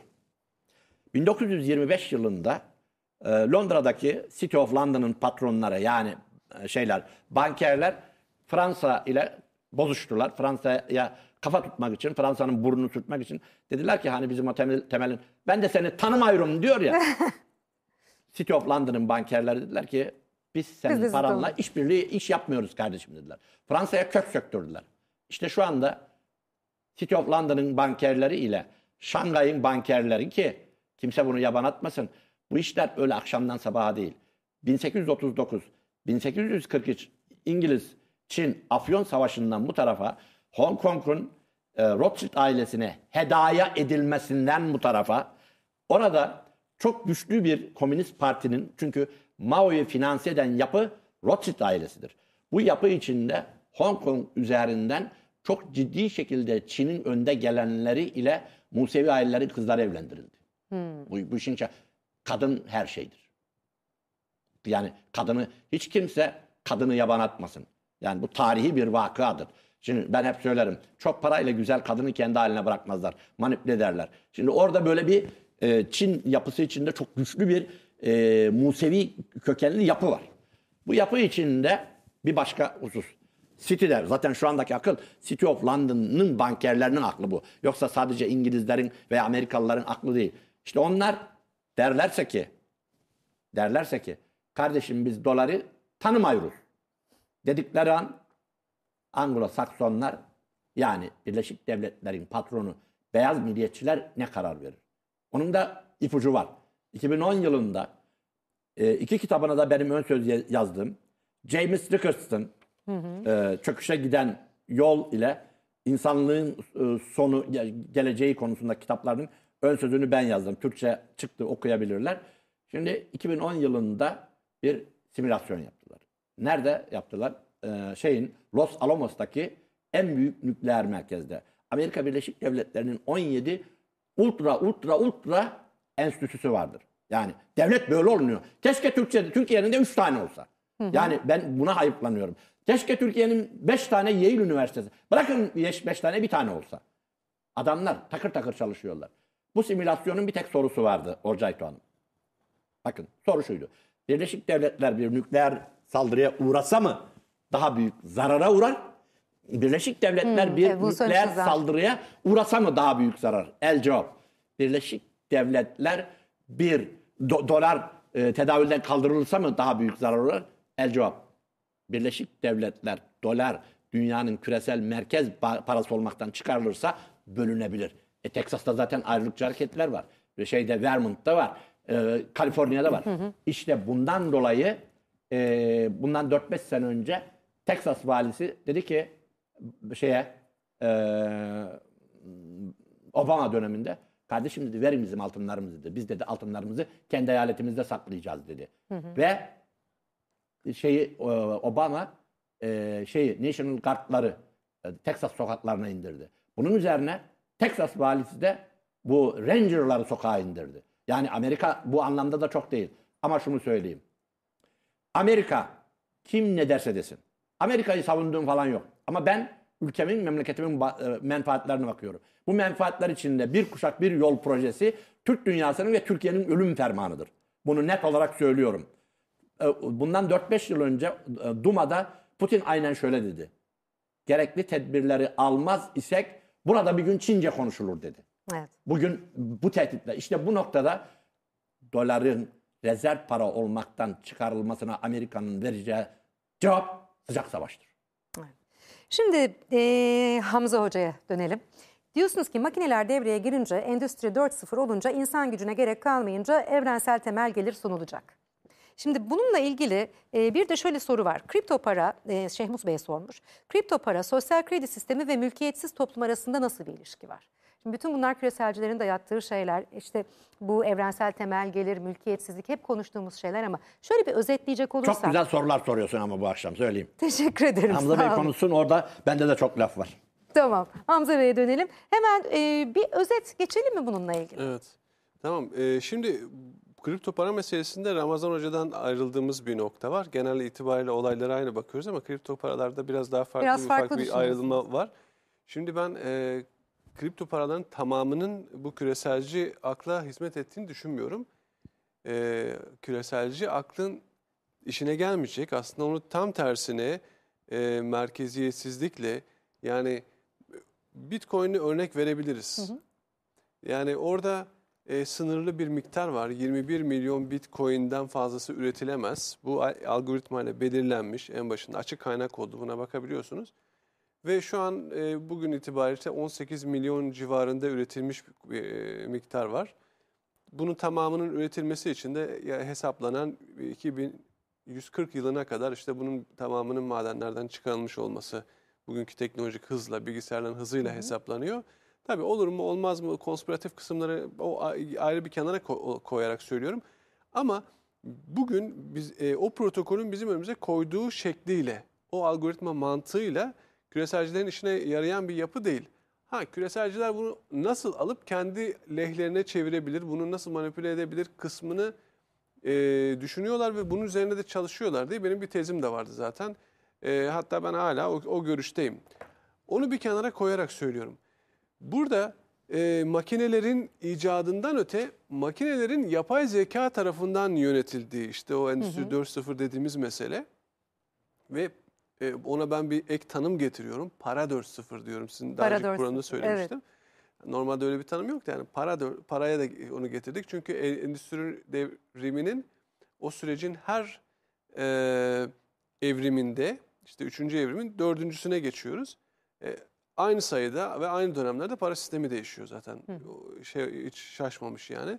Şu anda da yeni bir para sisteminin konuşuluyor olması ve bütün Şaşırtıcı bu. Klaus Schwab'ların e, ve diğer yapıların e, kapitalizmi yeniden tanımlamamız gerekiyor demesi bir tesadüf değil o yüzden. Tam böyle bir döneme denk geliyor olmamız. İşte böyle bir ortamda yapay zekanın mesela yine o raporda da vardı. Global Trends raporunda da vardı ben onu okuduğumda gördüğümde. E, orta sınıfın e, gelirlerinin düşeceğini ama o ortanın da altında e, işçi sınıfının e, çok daha fakirleşeceği ve işsiz kalacağı e, bir e, sürece bir döneme işaret ediyor ve bu da bir tehdit unsuru olarak görülüyor. Yani orta sınıf e, ta- öyle bir şey, şeyini zenginliğini korumuyor. Onlar da fakirleşiyor ve bütün bu fakirleşme, işsiz kalan insanlar bir potansiyel tehdit doğuruyor. Sistem için, sistemin güvenliğini, daha doğrusu sistemin e, sahiplerinin güvenliğini Ayaklanmalar, çatışmalar, şunlar bunlar her şey tehdit olabilir. eden yani ne kadar zengin olursanız olun karşınızdaki halk kitlesi e, bir e, Ayaklandı mı? ayaklanıp sokağa çıktığı zaman hani Fransa'da kralları yaktılar yani. E, hiç fark etmiyor sizin ne kadar siyasi güç sahibi olmanız, ne kadar sermaye sahibi oluruz. Bu bir ciddi e, potansiyel tehdit olarak görülüyor. İşte bunu da e, öjeni politikalarıyla yani insan nüfusunun azaltılmasıyla ama bu uzun yıllara, çok daha uzun yıllara yayılan bir süreç olduğu için bu sürecin gerçekleşene kadar bir e, güvenlik sigortasına ihtiyaç var. O güvenlik sigortası da evrensel temel gelir olarak bugün e, karşımıza getiriyor. Universal Basic Income e, ismiyle bütün dünyada bugün artık tartışılan mesele ve insanlar da şöyle düşünüyor. Güzel bir şey ya diyorlar. Yani bize para verecekler. Havadan para Bedavadan para, gelecek. verecekler. Da- Bedavadan dediği şey değil. Sizden zaten aldıklarının sadece bir kısmını, sizin hakkınız olan şeyin sadece bir kısmını size veriyorlar.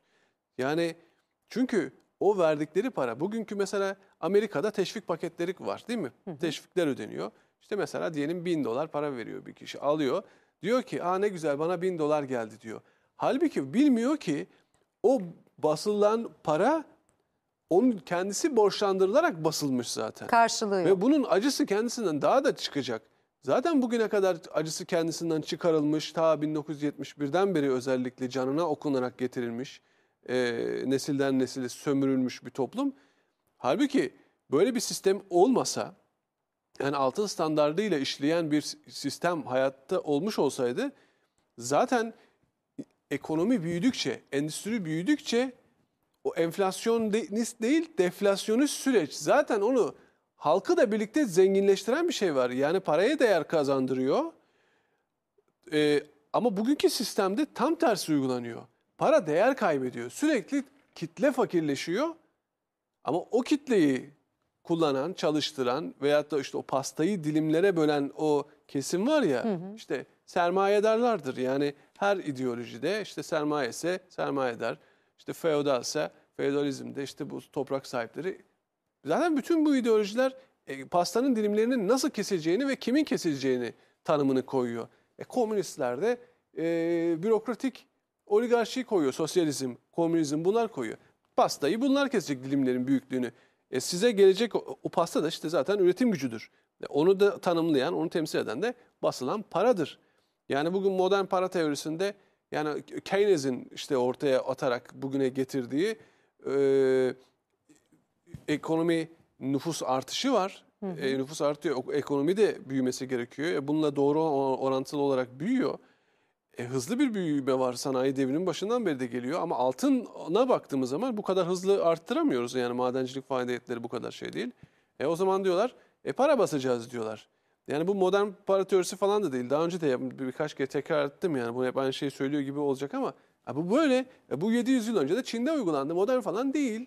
Yani bu kalpazanlık teorisidir, modern para teorisi değildir. Bunu getirmişler ve bunu yaparken kit- zaten kitleye ait olanı onların elinden alıyorlar. Onları sefil bir şekilde yaş- yaşatıyorlar ve o sefil hale getirilmiş insanlara al sana evrensel temel gelir diyerek ondan sömürdüğünün bir kısmını verdiği zaman insanlar da mutlu oluyor. Ya sistemi komple çöpe atsanıza o zaman zaten kendiliğinden sizin Normale bu yani böyle bir sadakaya ihtiyacınız zaten olmayacak. Ve bu sosyalizmdir işte. Sosyalizmin getirdiği şeyde de mülkiyet yoktur, özel mülkiyet yoktur. Yani en temel insan hakkıdır ya düşünebiliyor musunuz? Sizin evinizi bile sizin elinizden alacaklar. Ve bunu açıkça söylüyorlar işte diyorlar 2030 yılına geldiğimiz zaman bu ajanda 2030'un içerisinde hiçbir şeye sahip olmayacaksınız. Ama mutlu olacaksınız diyor. Nasıl olacaksa. Birleşmiş Milletler üzerinden yürütüyorlar bunu. E, Evet. Kimden kiralayacağız? Bu küresel şirketlerden kiralayacağız. Nasıl peki mülkiyet bunların eline geçecek? Nasıl 2008 krizinde insanlar evlerini kaybettiyse ve bu kredi mortgage ödemelerini yapamadıkları için ve bu o küresel sermayenin eline kaldıysa bu mülkiyet e, bu bir sonraki işte bu ikinci dalga gerçekleştiği zaman sadece insanlar evlerini değil, sadece işlerini değil, arazilerini de kaybedecekler. Bakın birçok ülkenin vatan toprakları da bu küresel sermaye havuzuna kendi kanunlarıyla bunların eline geçmiş olacak savaşmadan. Zaten yani bu- işgal kuvvetleri girmeden. Global Ve- Trends'te de çıkmış öne yapay zeka, toprak ve gıda ön plana çıkacak diye. Toprak işi Zaten bakın yine bir çık- çıktı ortaya. Amerika'da şu anda en büyük toprak ağası. Yani e, hektarlarca, milyonlarca dönüm şey yapıyor. Toprak Arazi alıyor. satın alıyor ve tarihte kimsenin satın almadığı kadar arazi satın aldı. Yani niye alıyorsunuz bunu? Bütün dünyayı artık e, sözde kamulaştırma. Çünkü kamulaştırma dediğimiz zaman hani yani sosyalizmde vardır ya bu kamu adına devletin yaptığı bir şeydir. Yani bir şirketi alırsınız, satın alırsınız, kamulaştırırsınız. Buradaki sistemde ta- çok daha farklı bir şey var. Merkez bankaları kullanılıyor burada. Borsalardan direkt hisse alımları yaptırılıyor. Özel şirketlerin mülkiyetine geçirmiş oluyorlar. Bu kamulaştırma gibi görün- görünüyor ama değil. Çünkü bunu yapanlar bu merkez bankaları özel şirketler. Aslında şirketleştiriliyor. Ve bu ne oluyor? Bu tam anlamıyla bir sosyalist politikadır yani aslında baktığınız zaman. Ama bu sosyalizmi bürokratik oligar- oligarşi değil, şirketler uyguluyor. Şirket oligarşisi ve bütün dünyada bu sürece gittiğimiz zaman ve bu yıkımlarla, bu borçlarla e, bu kadar üretilmiş borçun alacaklısı kim? Asıl soru bu işte. Yani Ramazan hocamın da gündeme getirdiği, bakın bugün dünyadaki bütün e, varlıkların değeri hesaplanıp bir tahmini rakam üretiliyor. 300 trilyon olarak hesaplanıyor. Bütün dünyanın değeri yani arsası, arabalar, fabrikalar, dünyada ne varsa üretilmiş her şey yani varlıklar gerçek. Ama diğer taraftan üretilmiş bu türev araçlar da dahil olmak üzere finansal piyasalarda ortaya koyulan borcun da tahmini toplam tutarı 1,5 katrilyon olarak çıkıyor. Yani dünyanın değerinin 5 katı. Dünyayı satsanız 5 kere satsanız bu üretilmiş borcu e, ödeyemiyorsunuz. Ama böyle bir şey olmaz ki. Borç dediğiniz şey dünyada var olan bir şey olması lazım. Dünyanın değerinin üzerinde bir borç olabilir mi yani? Böyle mantık olarak yani şey değil mi? Dolayısıyla bunu bu çöküşlerle insanların işte her krizde bakın hep fakir olan daha fakirleşir. Mesela e, orta ve alt sınıf araba satışları her krizde düşmüştür. Bakın rakamlara. Ama lüks araba satışları her krizde daha fazla artmıştır. Yani bu finansal krizler fakirleri daha da fakir. Buna wealth transfer deniyor. Yani zenginliğin transferi. Her kriz bir transferdir. Yok olmuyor. Oradaki e, ekonomik değer yok olmuyor. Bir taraftan diğer tarafa geçiyor. Ve o geçişin gerçekleştiği ve azalmanın olduğu taraf şoku yaşadığı için bunu bir kriz olarak alıyor. İşte bunlar tekrar tekrar tekrar ve en büyük büyük dev kriz geldiği zaman işte büyük reseti başlatan o kriz geldiği zaman artık dünyada hesaplamışlar işte bütün mülkiyeti ele geçiriyor, şirketler ele geçiriyor. Ve bunun üzerinden insanlara siz bunu kiralayacaksınız, hiçbir sahip olmayacaksınızı hesap etmişler ki bunu söyleyebiliyorlar. Yani ve hesap etmişler ki dünyada 1 milyar insan göç edecek ve biz bunların dijital ID'lerini biz vereceğiz diyorlar. Sadece özel mülkiyeti ele geçirmek değil, genel mülkiyeti de e, bugünkü ulus devletlerin elinden alıp yine e, ulusüstü bir e, yapıların bir e, yani konsorsiyum diyebiliriz aslında şirketler var burada yani sonuçta. Bir konsorsiyumun dünyayı yönetmesi, bütün e, ve mevcut hükümetlere de yeni roller verilmesi. İşte bu smart government kavramları, commercial government kavramları bunun için yani bu ticari hükümetler akıllı yani sözde akıllı telefon deriz ya akıllı hükümet yapmışlar onu. İşte akıllı hükümetler meselesi. Yani bütün dünyaya yeni bir model, yeni bir yönetim sistemi, yeni bir para, para tamamı tanımı tamamen değişiyor. Ee, insanların yeni sosyal yaşam, her şey. İşte paradigma de- değişimi dediğimiz şey budur. Her şeyin baştan dizayn edilmesi ve bambaşka daha distopik ve insanın artık insanlığı kalmadığı, insanlıktan çıktığı bir dünyaya doğru çekilmeye çalışılıyor. Ama bu olurken Fena. bunu neyle mümkün kılıyorlar? Merkezi karar alma gücüyle. Ama eğer o güç onların elinden bir kayarsa o, o kararlar kitle tarafından kolektif alınabilecek sistemler gündeme gelirse ki ben inanıyorum ki mutlaka insanların içerisinden, halkların içerisinden dünyada birileri bu yapıları oluşturacak. Çünkü onların bu sistemleri çalıştırmak için kurdukları, kurguladıkları ve bugün dünyanın etrafını ördükleri o örümcek ağı onların kendi içine düşecekleri tuzak olacak. Çünkü onların alternatif sistemleri o örümcek ağı üzerinde çalışacak ve onları içine çekecek. Ve kitle her zaman bakın dünyadaki en büyük güç nedir biliyor musunuz? Kitledir, halktır. Yani ama o güç pasif bir güçtür. Aktive olursa onun üstünde hiçbir güç yoktur. Ne bir ordu ne bir başka bir şey. Yani ordular bile onun ön- önünde duramaz ki orduları da besleyen insan kaynağıdır çünkü aynı zamanda o. Evet. Ama o aktive hale geldiği zaman ve ben inanıyorum ki e, tamam ilk süreç e, ka- e, bu distopik dünyanın evet daha fazla tahkim edileceği ama o baskının belli bir seviyeye ulaştıktan sonra bir reaksiyonla karşılaşarak dünyada yeni bir hareketin başlayacağı ve bu merkeziyetsiz bir hareket, bağımsız bir hareket ve dünyayı bambaşka bir demek istediğim özetle şu, şudur tek bir cümleyle bu küresel akıl, bu küresel şeytani akıl kendi kurduğu tuzağın içine kendi düşecek. Hocam eklemek istediğiniz bir şey var mı bu konuyla Tabii, ilgili yoksa size bir e, soru var onu Şimdi soracağım. tabii e, bütün bunlar e, yeni falan değil. İnsanlar tabii e, hani bir laf var düğün değil bayram değil eniştem beni niye mucuk hikayesi var ya. E, bunlar yeni falan değil. Yıl 1917 e, Avrupa'da dünyada imparatorluklar patır patır dökülüyor. Rus İmparatorluğu da Çarlık Rusyası da e, özellikle Batı destekli e, para babaları e, oligarklar tarafından desteklenerek Lenin ve Bolşevikler bir darbe yaptı. Bu darbede çok ilginç bir şey denendi. Türkiye'de pek bilinmez bu. Ee, 1917'den 1921'e kadar 4 yıl boyunca e, hayat pasaportu veyahut da yaşama karnesi dedikleri bir sistemi denedi komünistler. Ee, Rusya'da herkese bol miktarda ruble basım verdiler. Öyle ki e, öyle bir döneme geldi ki e, bir çarlık dönemi e, Rusya rublesini elde edebilmek için 1 milyon yeni ruble vermek gerekti. Yani böyle bir şey. Tıpkı e, Almanya'da e, 1923'te bir Amerikan sentinin 42 milyar avro şeyde marka Mark. eşitlendiği gibi böyle bir. Çünkü bu şebekenin de yani küresel elitlerin de en önemli şeyi enflasyon yani e, karşılıksız para, enflasyon, efendim e, devalüasyon bunun üzerine. Ve bunun içinden borçlandırma ve faiz olarak. Ki kelle vergisi geliyor. Yani ulus devletlerin borçlarını vatandaşlarına yıkacaklar. Diyecekler ki "Ve ya malını ya canını hesabı. İşte bu noktada e, bunu Sovyetlerde denediler. İçinden çıkamayınca 1921'de yeni bir rubleye bastılar. Yapılan araştırmalarda enflasyon yıllık enflasyon %5 ise 14 yılda bir e, fiyatın diyelim ki bu 100 lira ise 14 yıl sonra 200 lira olur. Enflasyon %10 ise bu 100 lira ise 7 yılda olur. Enflasyon %15 %20 ise 3 yılda bu zaten fiyatı katlar. Ha. İşte burada baktığımızda önümüzdeki dönemde bakıyoruz yine Dünya Ekonomik Forumu oradan buradan efendim e, enflasyonun artacağından, kıtlıkların olacağından vesaire. Hemen bir misal vereyim. Buyurun. Herbert George Wel- Wells The War of the World Dünyalar Savaşı'nın adlı çok meşhur bir kitabı vardır. Bir sürü kitap var bu adamın da. İngiliz yazardır. Onun e, kitabında aynen bir hikaye anlatılır. Kısaca e, anlatayım ben bunu. E, Marslılar dünyamızı işgal ederler. Isı ışınları ve savaş makineleriyle dünyayı cehenneme çeviriyorlar. Acımasızlar ve her gördükleri insanı öldürüyorlar. Marslılar beslenmek için de bazı insanların kanını emiyorlar, içiyorlar.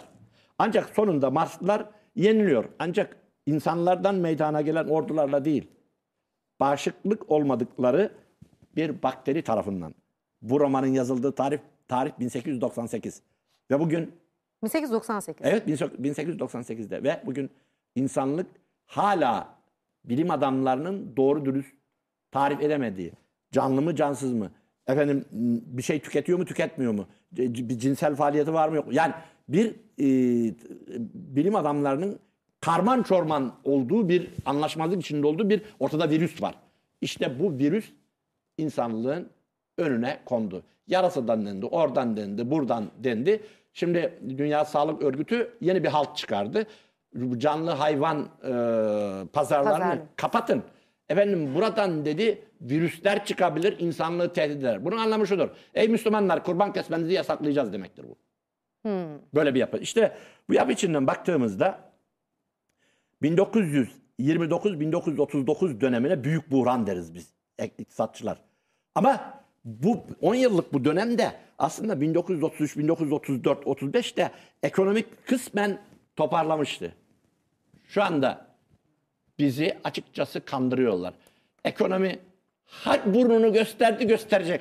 Ha işsiz yüzde yirmiden yüzde on dokuza indi, yüzde ona indi masallarıyla bizi kandırıyorlar. Açık söyleyeyim. Para birimi üzerinden küresel ekonomik çöküş başladı. Bunu bilelim. Kendimizi kandırmayalım. Buna karşı tedbir olalım. Ve en önemli bu süreçte defaatle geçen sene Mart'tan beri söylüyorum. Gıda ve su artı milli yazılımlar artı milli aşı sistemi artı milli platformlar. Yani çünkü artı genetik ve biyoteknoloji üzerine çalışan şirketler, üretimler. Buradan baktığımızda bir başka sonuca gidebiliriz. Açıkçası eee Covid-19 e, bir laf vardır güzel Türkçemizde. Maymuna bak maymuna derler ya. Konuyu değiştirmek için. Ha, may- herkes maymunla beş, şey yaparken ruhumuzu bu ülkede hekim arkadaşlarımıza soruyorum ben. Bana anlatan da hekim arkadaşımız. Çevremde de Allah sabır versin. Çok değerli bir profesör hanım kardeşimizin de e, 21 yaşındaki kızı da lenfoma oldu. Çok üzülüyor Oo. kadıncağız oradan. Tekrar geçmiş Allah olsun şifa diliyorum. versin. Ee, özellikle son bir yılda lenfoma kanser hadiselerinin patladığını söylüyor hekim arkadaşlarımız. Zaten raporlarda bunu e, doğruluyor. E, bu yapı içinde aslında problem virüs falan değil. Virüs üzerinden yaratılan bir korku imparatorluğu var. İnsanlığı bitiren bu işte. Çünkü Hocam zaten bu e, tehditler raporunda da bu şöyle geçiyor. E, virüs yüzünden insanlar hastaneye gitmediği için diğer hastalıklar Evet. oranı artacak Evet. şeklinde Evet, bir evet. şey var. Yani 8 milyarlık bir insanlık alemi, dünya bir sinema, Hollywood'un o korku efektleri var ya, bunu virüs üzerinden dayadılar. Herkes tir tir titriyor. Uyanmak, uyanmak için farkında olmak gerekir. Yani e, şeyde e, yanılmıyorsam Yüce kitabımızın Muhammed e, suresinin 19. ayeti. Önce bilin diyor. Önce öğrenin, sonra iman edin. Bileceğiz ki bunlarla mücadele edileceğiz. Korkmanın anlamı yok. Çünkü Bir laf vardır güzel Türkçe'de. Korkunun ecele faydası yok. Bu adamlar korkmamızı istiyorlar zaten. Ama burada ilk şart buradan Sayın Cumhurbaşkanı'na, muhalefet partilerine. Ya burada anlamadığım taraf bir tane şu. Ee, CHP'den bir milletvekili çıkmış. Hadi ismini söylemeyeyim şimdi. Ee, diyor ki e, efendim her yeri ekonomiyi tam kapatalım. Peki anam babam bu kadar es- esnafın bu kadar e, garip kurabanın maaşını kim verecek? Şimdi hocam tekrar biz kendi konumuza dönelim isterseniz. Ee, şimdi yine e, tanıtımdaki maddelerden bir tanesiydi. Konuşmadan geçmek istemiyorum o yüzden. Deepfake. Hamza hocam size dönüyorum bu noktada. Ee, nasıl savaş, e, nasıl sonuçlar doğuracak? Yani global bir tehdit olacak mı? Bir de deepfake ilk önce ne olduğunu da açıklayalım isterseniz belki bilmeyenler hala vardır. Ee, birazcık bahsedelim mi? Dip, normalde şimdi bir insanın e, yüzüne montaj yapıp, sesine montaj yapıp e, sinema filmleri çekiliyordu. Mesela Brandon Lee, e, Bruce Lee'nin oğlu son filminde öldüğü Öldü. zaman filmi öyle tamamlamışlardı ama mesela Green ise teknolojisi kullanılıyor ama bunu yaparken çok ciddi ekipler çalışıyor. Böyle 20-30 kişilik e, grafik ekipleri böyle günlerce haftalarca çalışıyor. Şimdi deepfake diye bir uygulama geliştiriliyor. İşte bu da son geçtiğimiz e, birkaç bir iki yıl içerisinde ve bu olurken e, sadece bir kişinin yani o, o algoritmayı kullanarak böyle bir iki saat içerisinde o montajı gerçekleştirebiliyor. Bunu ünlü kişilere yaptılar. Hatta bunu gündeme getiren de bir Amerikalı film yapımcısı oldu. Barack Obama'nın e, Evet. görüntüsünü kullandı. Kendi konuşuyor ve o konuştuklarını az bakıyorsunuz sanki Barack Obama konuşuyor. Yani montaj yani Ses, Arasında Tom Cruise'i tezgahladılar. ona da yaptılar. Sesi de aynı değil mi Sesi yani? de yapıyor, Barack Obama'nın sesiyle konuşuyor. Yani siz veriyi veriyorsunuz işte farklı açılardan e, yeteri kadar bir görüntüyü. Ki Obama'nın her yerde görüntüsü var zaten. Yani bir kişinin sosyal medya hesabından da kullanabilirsiniz yeteri sayıda varsa. Ve sesiyle birlikte bunu yapıyorsunuz. Ama tabii bunu yaparken böyle bir şey yaparak değil, milleti kandırmak için değil de bunun nasıl yapılabildiğini göstermek için böyle bir şey yaptı. Herkese inanmayın falan filan da diyor.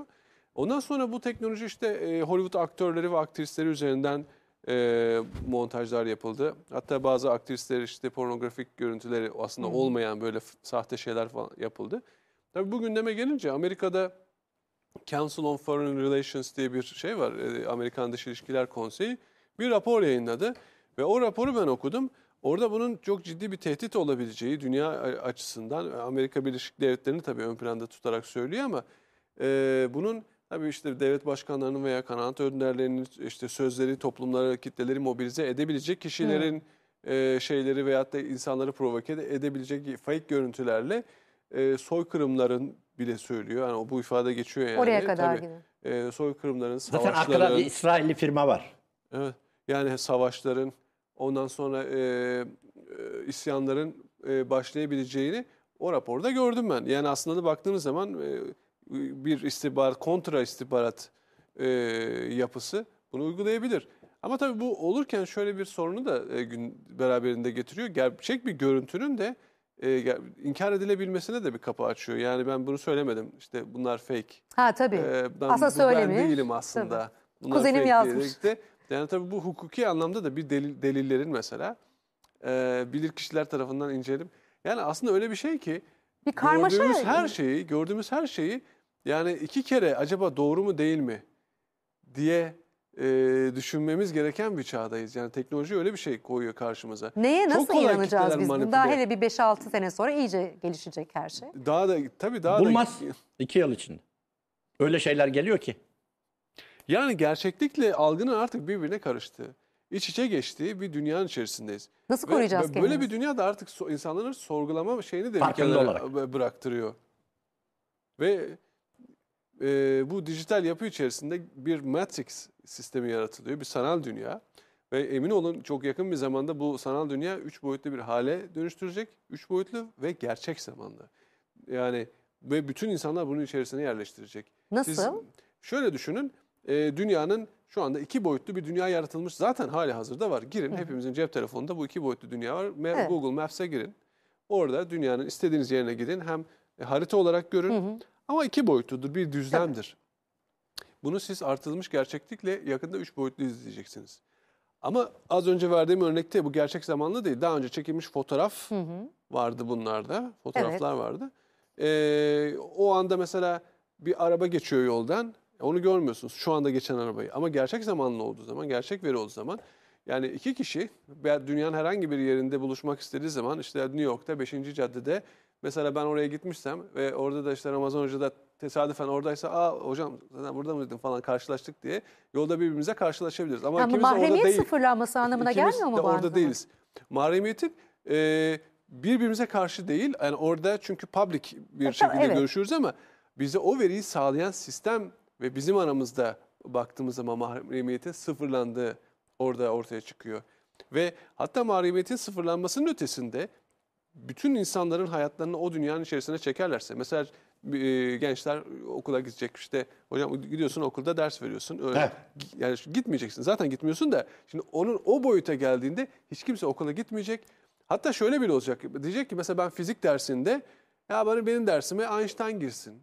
Öbürü diyecek ki Stephen Hawking girsin. Ben ondan diyecek. Öbürü diyecek ki ben Isaac Newton'dan dinlemek istiyorum dersi. diyecek.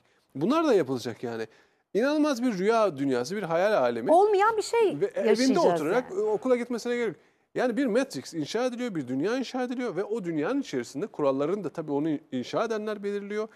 Bırakın artık mahremiyeti geçtiniz. O sistem içerisinde kullanacağınız dijital merkezi paralar olacak. Ve sizin paranızı bile sistem bloke edebilir. Diyebilir ki seni sistemden sildim dediği zaman ne bir şey satın alabilir ne bir şey satabilir. Sistemin dışında kaldığı zaman yaşama şansı yok. Gidip dağlara mağaralara sığınmak zorunda kalabilir. Yani bu bizim e, gördüğümüz distopik e, romanlarda Aldous Huxley modelidir aslında bu. Cesur, cesur yeni dünyasında bir şey vardır. E, bir dünya inşa edilmiştir. O orada o dijital distopyadır ama insanlar orada gönüllüdür. Yani çünkü dışarı çıktığı zaman yani o ilkel e, vahşi yaşamı yaşamak zorundadır. Onun dışına e, atılma ve orada yaşama tehlikesi gibi bir şeyi doğuracak.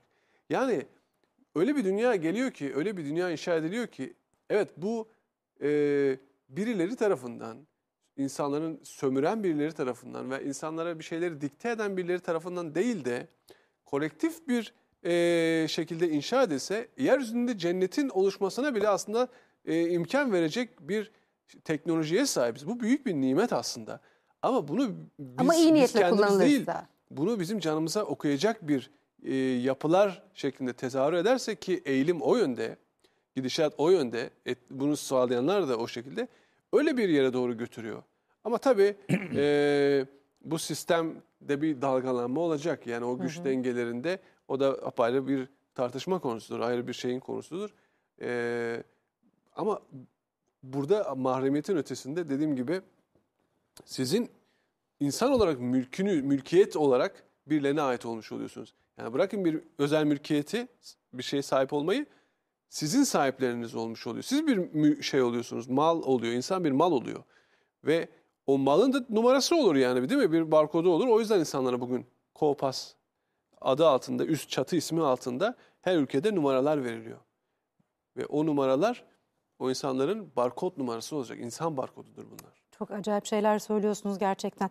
Alper Bey demiş ki film seyreder gibi izliyorum programı. Çok heyecanlı anlatıyorsunuz. Ee, şimdi bir soru var. O kadar çok fazla soru var ki arada karışıyor. Ee, heh, Murat Ali Bey sormuş. Diyor ki e, ileride kapınızdan kendinizin benzerini aynı ses, görüntü ve mimikle karşınıza koyarlarsa gelirse şaşırmayın. Adamlar beyin transferi bile yapmaya çalışıyorlar. Bu mümkün müdür? Artık aklımızdan geçen her şeyin mümkün olduğunu düşünmeye Şu başladığım anda için.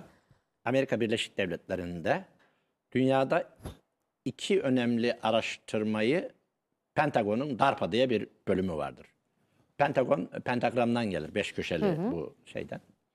Ee, burada özellikle neuroscience, beyinle ilgili, e, sinir bilimle ilgili, bir de genetik ve biyoteknoloji ile ilgili e, araştırmaların yüzde 99'unu e, DARPA finanse ediyor. Şimdi deepfake'e gelir isek Deepfake'e savaş çıkarılabilir mi? çıkarılabilir tabii yani çünkü e, bütün bunlar algılarla oynama üzerine kuruluyor. Artık bir resim, bir tek resminiz var ise sizi anne ölmüş annenizle, babanızla konuşturabilirler. Bu teknoloji var. Yaptılar da zaten bir Evet, kız çocuğuyla. e, hani. Evet yaptılar. Koreli bir şeydi galiba kızıyla. E, bu noktada zaten video e, çok resim anlamındadır. Yani e, bir tek resmi hareketlendiriyorlar. İnsan beyni, sa- gö- insan gözü saniyede 26 karenin farkına varır. Ama aslında videoda seyrettiğimiz, filmde seyrettiğimiz resimler silsilesi. Resimler silsilesi. Ama onu bizim gözümüz, beynimiz bir başka şey gibi algılar. İnsanlar e, gözü saniyede 26 kareyi algılar. 26 kareden sonrasını insanların beyni üst lob, alt lob. Ee, e, mantıklı beyin, e, şuuraltı, bilinçaltı beyin diye e, ayrılır. Bu noktada niye mesela gençler e, gözü karadır? E, 20 25 yaşına kadar e, insanın o ön lob e, tam olgunlaşmamıştır. Onun için bodoslama dalar. Böyle bir En yapısı var. cesur yıllarımız hakikaten. Ha, tabii cesur yıllardır. Onun için askerler niye e, o yaşlarda olur? Çünkü gözü kara gider. E, bu yapıda bugün gelinen e, dijital teknolojiyle artık saniyede 150 hatta daha fazla kare geçiriliyor. O zaman ne oluyor? Bize bizi yöneten, yönetmek isteyenler e, 26 kareden fazlasını fark etmeyen gözde ne oynuyorlar? Üst lob Stanford Üniversitesi'nin yapmış olduğu insan davranışları enstitüsü var. 40 yıllık bir araştırmanın sonucunda Stanford Üniversitesi'nde böyle kocaman 2012'de bir makale yayınlandı. Bin sayfa falan. Ee, ben de öğrencilere sorarım kızım ne kadar özel hayatında, iş hayatında mantıklı karar veriyorsun diye oğlum. Kızlar genellikle %60, %70 civarında mantıklı karar veriyorlarmış. Erkek öğrencilerin ise genellikle %80-90 mantıklı karar Bu aşkta mı işte mi? Aşkta da işte de hepsi böyle mantıktan yıkılıyor. Ama Stanford Üniversitesi'nin 40 yıllık araştırması sonucunda insanlar sadece %6 mantıklı karar veriyor. Gerisi Hocam bi- bilinçaltı. Bu mikrofonu uzatınca ben hep belgesel seyrederim demek gibi bir şey. Genelde hani Evet. uydururlar ya bence mantıkla davranmıyorlar ama Evet, mantıkla evet. davranıyorum. İşte o mantıklı beyin dediğimiz üst lob insan beyni e, gençlerin anlayacağı dilden konuşalım.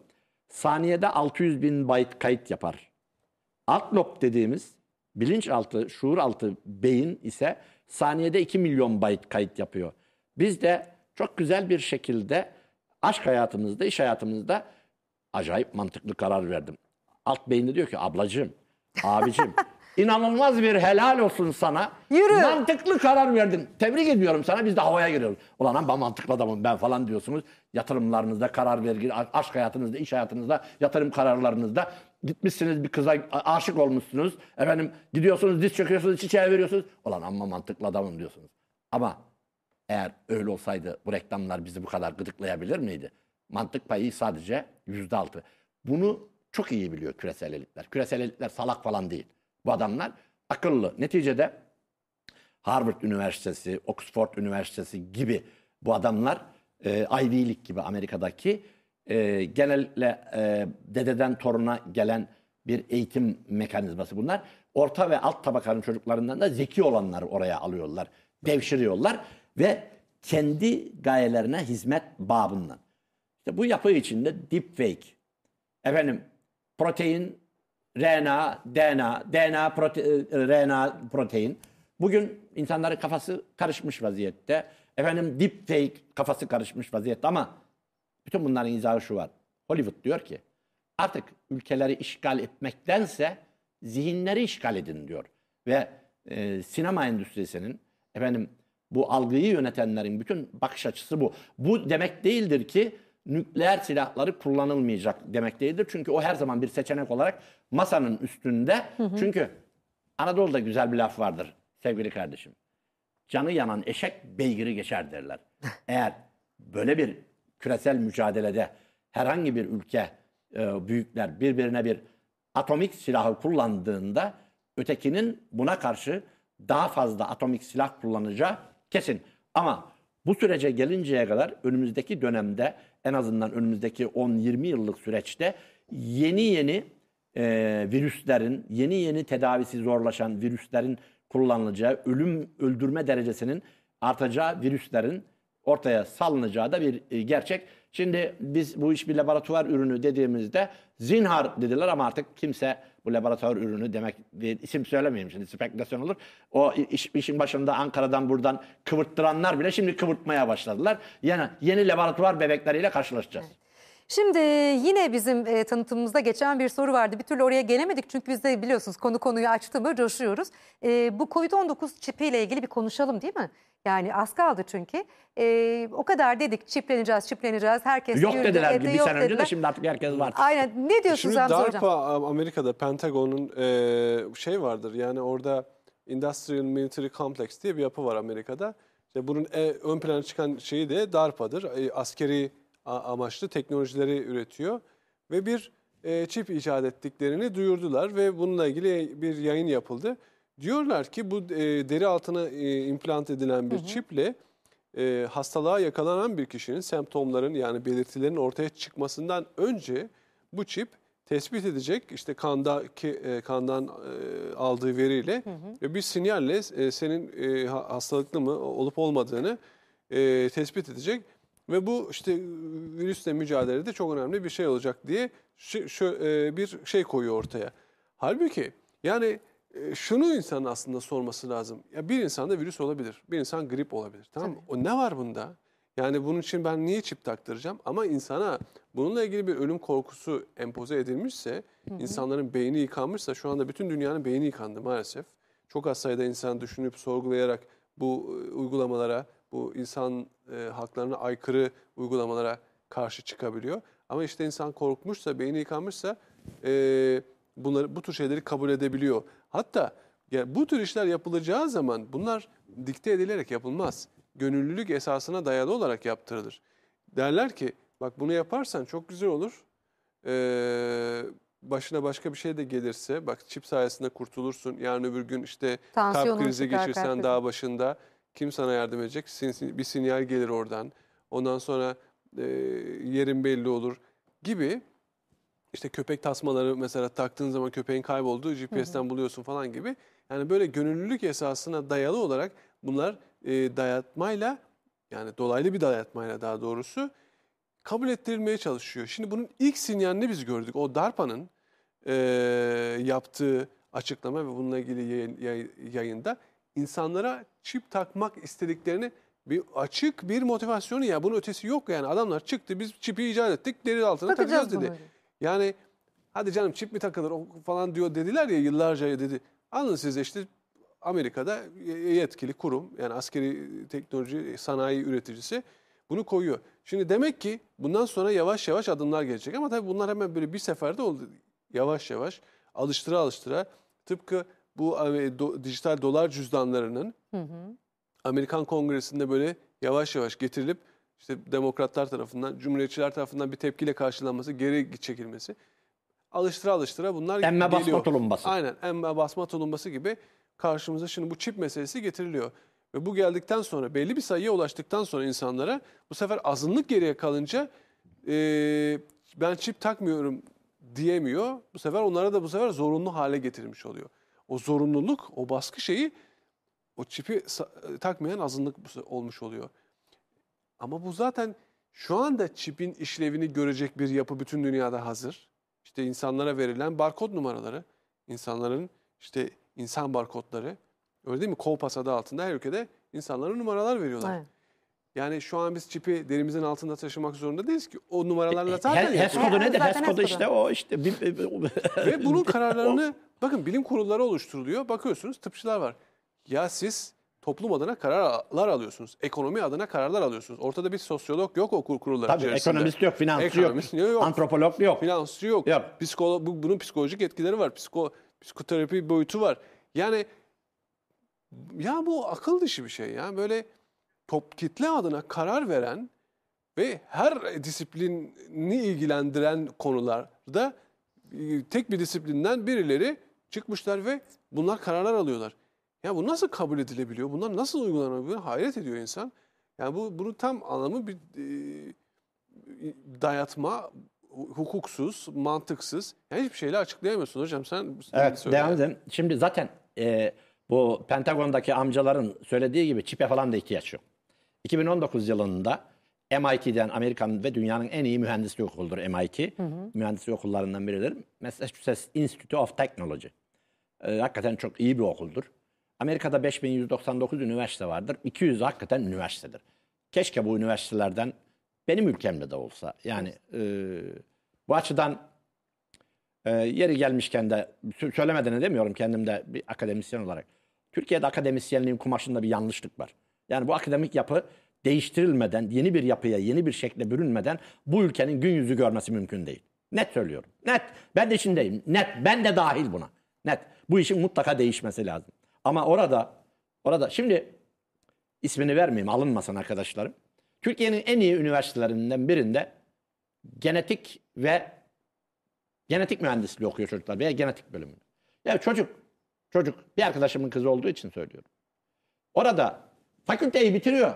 Fakülteyi bitiriyor. Laboratuvara gir- girmeden bitirdi bu çocuk.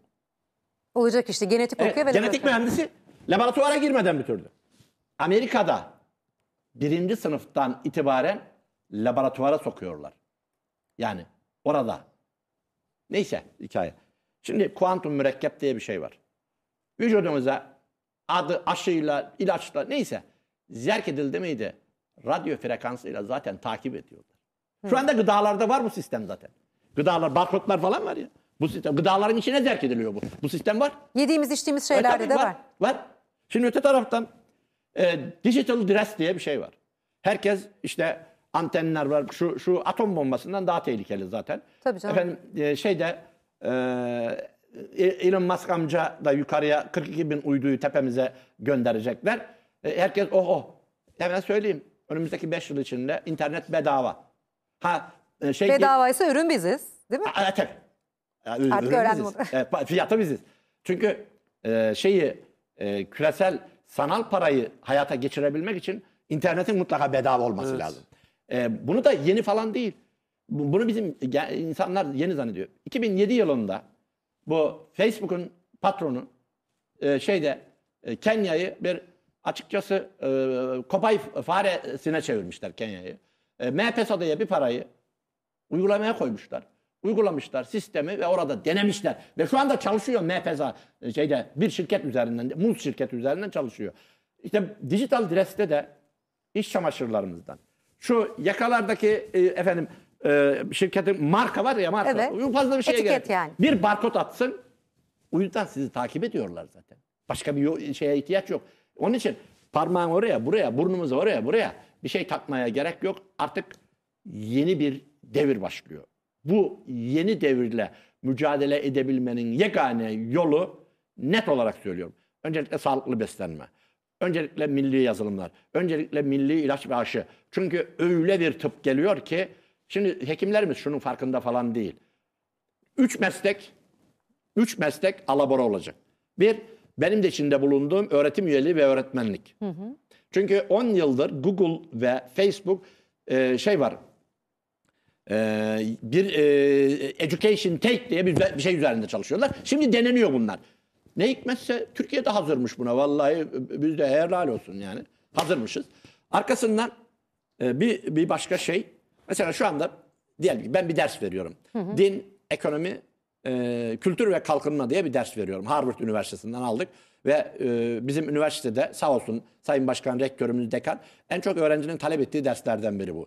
Serbest, seçmeli bir ders ama en çok öğrencinin Evet. ta- talep ettiği. Şimdi bu e, dersi diyelim ki her üniversitede var.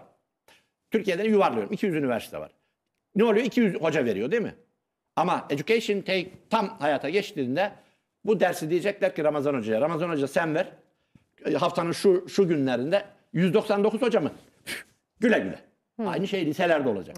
İşte bu yapı içinde e, IMF'den Mayıs ayında e, 199 ülke para istedi. IMF dedi ki veririz ağam paraları. Hiç mesele değil dedi. Yeter ki siz isteyin biz veririz paralar dedi. Ne oldular? 27 Sahra Altı ülkesine para verdiler. Ama iki basit şartla. Bir dediler köylerinizde, kasabalarınıza elektrik getireceksiniz. Ve o şirkette biz söyleyeceğiz size dediler. Söylediler. İki, çok basit bir şartımız daha var. Dünya Sağlık Örgütü ile işbirliği yapacaksınız. Onların seçtiği kız ve erkek çocuklarına aşı yaptıracaksınız. IMF nire, Dünya Sağlık Örgütü. Bizi seyreden ben teşekkür ediyorum Global Haber'e sizlere. Çünkü imkan e, veriyorsunuz. Türk milletini anlatıyoruz. Çünkü açık ve net bir şey söyleyeyim. Bir tarafı para, bir tarafı dijital dres, kuantum mürekkep, bir tarafı biyoteknoloji, genetik, bir tarafı IT teknoloji. Ama sonuç olarak bir şey söyleyeyim. Sonuç kapitalizm 200 yıl boyunca tabiatın altını oydu. İnsanlığın etrafını donattı. Artık kapitalizm direkt olarak insan bedenini, insan beynini ve insan zihnini ve zekasını hedef alıyor. Şey diyor ki Google'un patronu 2011 yılında Doğu Londra'da kurulan 2012 yılında 650 milyon dolar vererek satın aldığı bir şirket var. DeepMind diyorlar ki Daha bahsetmiştiniz hocam. DeepMind artık zihin ve zekaya kim hükmederse dünyaya o hükmedecek. Bunun içinde bu e, Bitcoin ve 10 bin türeviyle ilgili aslında o paralar umurlarında bile değil. Burada kaç dakikamız kaldığını sormak Cilve yaptırdıkları istiyorum. şey şu. Blok zinciri test ediyorlar.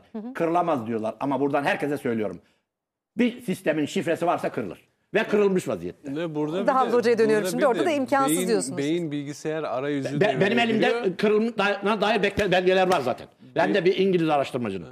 Beyin bilgisayar aray- arayüzü dediğimiz teknoloji yani e, bu e, brain computer interface Evet. denilen teknoloji şu anda yine Elon Musk'ın üzerinde çalıştığı Neuralink projesi. Yani insan beynini direkt olarak internete bağlayan bir Hackleyecekler beyni. Yani çip bakın do- domuzun beynine çip takılarak bunun bir demonstrasyonu yapıldı. İnsan sonraki üzerinden de adım- yapılıyor değil mi? Adımda insan üzerinde denenecek ve amaçlanan şey bütün dünyadaki insanların beynine çip takmak. Ya bunun ha- yani hatırlayacaktır birçok kişi izlemiştir çünkü dünyada Maymun şey bayağı- değil mi? Raket sallıyordu. Tabii o da var mesela. Yani bunun daha önceki versiyonları e, beyin makine arayüzüydü. Bilgisayar arayüzü değildi. Maymuna takıldı o.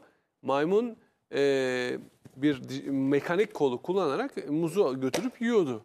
Bu çok eski de 2000'lerde e, yapılmış bir deneydi. Görüntülerini ben izledim. Bu ilerledi. Şimdi bi- bilgisayarlar üzerinde yapılıyor. Hatta insan üzerinde uygulanmış çipli değil ama. Çipsiz değil. e, elektrotlarla yapılan bilgisayar oyunları e, oynandı. Bu var. Hatta bunun testi e, ni biz yaptık yani biz bizzat.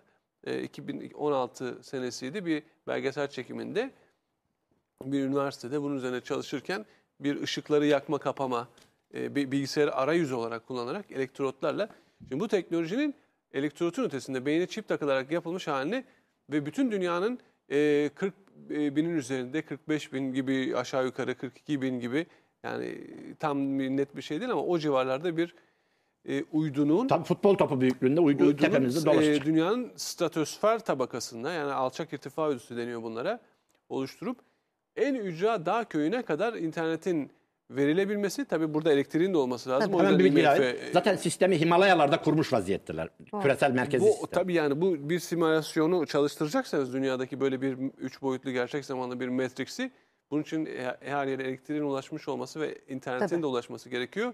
Ve bunların tabii ki e, bir noktadan sonra ücretsiz hale gelecek olması internetin e, başta insanın aslında burada ürünün kendisi olduğu ve bu sistemin içerisinde koyulacak yani evinde oturan bir film vardı. E, Ready Player One diye bir film. Yani oyunun içerisinde geçiyordu hayat. Yani insanlar sadece bir ihtiyaç için dışarı çıkıyorlar. Evlerin içerisinde yaşıyorlar. Ama bütün interaksiyon, o toplum içerisindeki bireyler arasındaki etkileşim bile o oyunun içerisindeydi. Oyunun parası, bakın bugün oyun coinleri vardır, game coinler vardır, oyun paraları vardır. Şeyde var biliyorsun e, bu Jim Carrey'nin Eternal Sunshine diye o beyni biliyorsun. Eternal. Sunshine of the Spotless Tabii Mind. tabii. tabii. Çok güzel bir filmdi o da. Yani artık bir noktadan sonra biz bilgisayarları, cihazları da kullanmadan cihazın da kendimiz olduğu, beyinle çipleri olan, belki lens, Google gözlükler var ya Google Glass'lar. Onun lense dönüşmüş haliyle bir ka- karşıya baktığınız zaman mesela bir duvarla aramda kaç metre mesafe var. İşte Pentagon karşında- 22 milyar dolarlık o gözlüklerden sipariş verdi şu anda. Yani mesela karşınızdaki kişinin ismi ni bilmiyorsunuz ama Facebook'ta nasıl ismi yazıyorsa o lens sayesinde karşınızdaki kişinin ismi belki başının üstünde belki Şey burasında yazacak. Ay yani. bu kimdir şeyinden kurtulacağız. Ay- Hayır o hemen Fatma teyzenin anlayacağı şekilde. Arabaya biniyorsunuz cama artık kilometre falan yansıyor ya. Onun bir başka ilerlemiş modeli. Yani cam gibi evet araba Çok camı gibi acayip şey. önünüzde duruyorsunuz. Böyle bir dünya tasarlanıyor. Hatta e, yapılıyor şu an. Ama 8 milyar insana değil. İnsanlığı kıracaklar. İnsanlığı kıracaklar diyor. Yani hiç kimse öyle şey yapmasın. Bunlar uzun süreçlere girer. Uzun, uzun falan değil yani. Bu şok terapi denildiğimiz yöntemle uygulanıyor. Gitsinler bir sene önceki hayatımıza baksınlar bir de bugüne baksınlar. Bir senede neler değişmiş. Bir senede sanki yani. böyle yüzyıllar Asırlar geç, gibi asırlar oldu geçmiş gibi gerçekten. Ya yine son bir dakika dediler biliyor musunuz? Yani hakikaten siz anlatmaya başladığınızda ben de sormaya başladığımda vakit nasıl geçiyor bilmiyorum ama e, birçok Bir- soru bir kaldı yine. 3 saat için gelelim. İnşallah. Eğer beyler e, yaparlarsa. Şimdi hakikaten tam havaya girdik. Siz de girdiniz. Evet ama maalesef Ee, ama şunu da süremiz ifade edelim. bitti. Ee, bütün bunlardan korkmayacağız. Korku zaten istedikleri korku. Korkmayacağız. Birlik ve dirlik içinde mücadele edeceğiz. Ve mücadele etmek için inanmak lazım. İnanmak için okumak lazım. Okursanız fark edersiniz. Evet. O zaman gelir burada konuşuruz, birbirimizi uyandırırız. Evet. Hamza Yardımcıoğlu, Ramazan Kurtoğlu değerli konuklarım çok teşekkür ediyorum her şey için. Yine değerli bilgilerinizden yararlandık. Bu arada e, hem çok soru geldi hem de çok sevgi ve saygılarını gönderdiler izleyicilerimize. Sağ olsunlar. E, Twitter'dan aynen bir ve mukabele. Instagram'dan. sevgiler, saygılar. Çok teşekkür ediyoruz efendim. İnşallah en kısa zamanda yeniden bu masayı toplarız.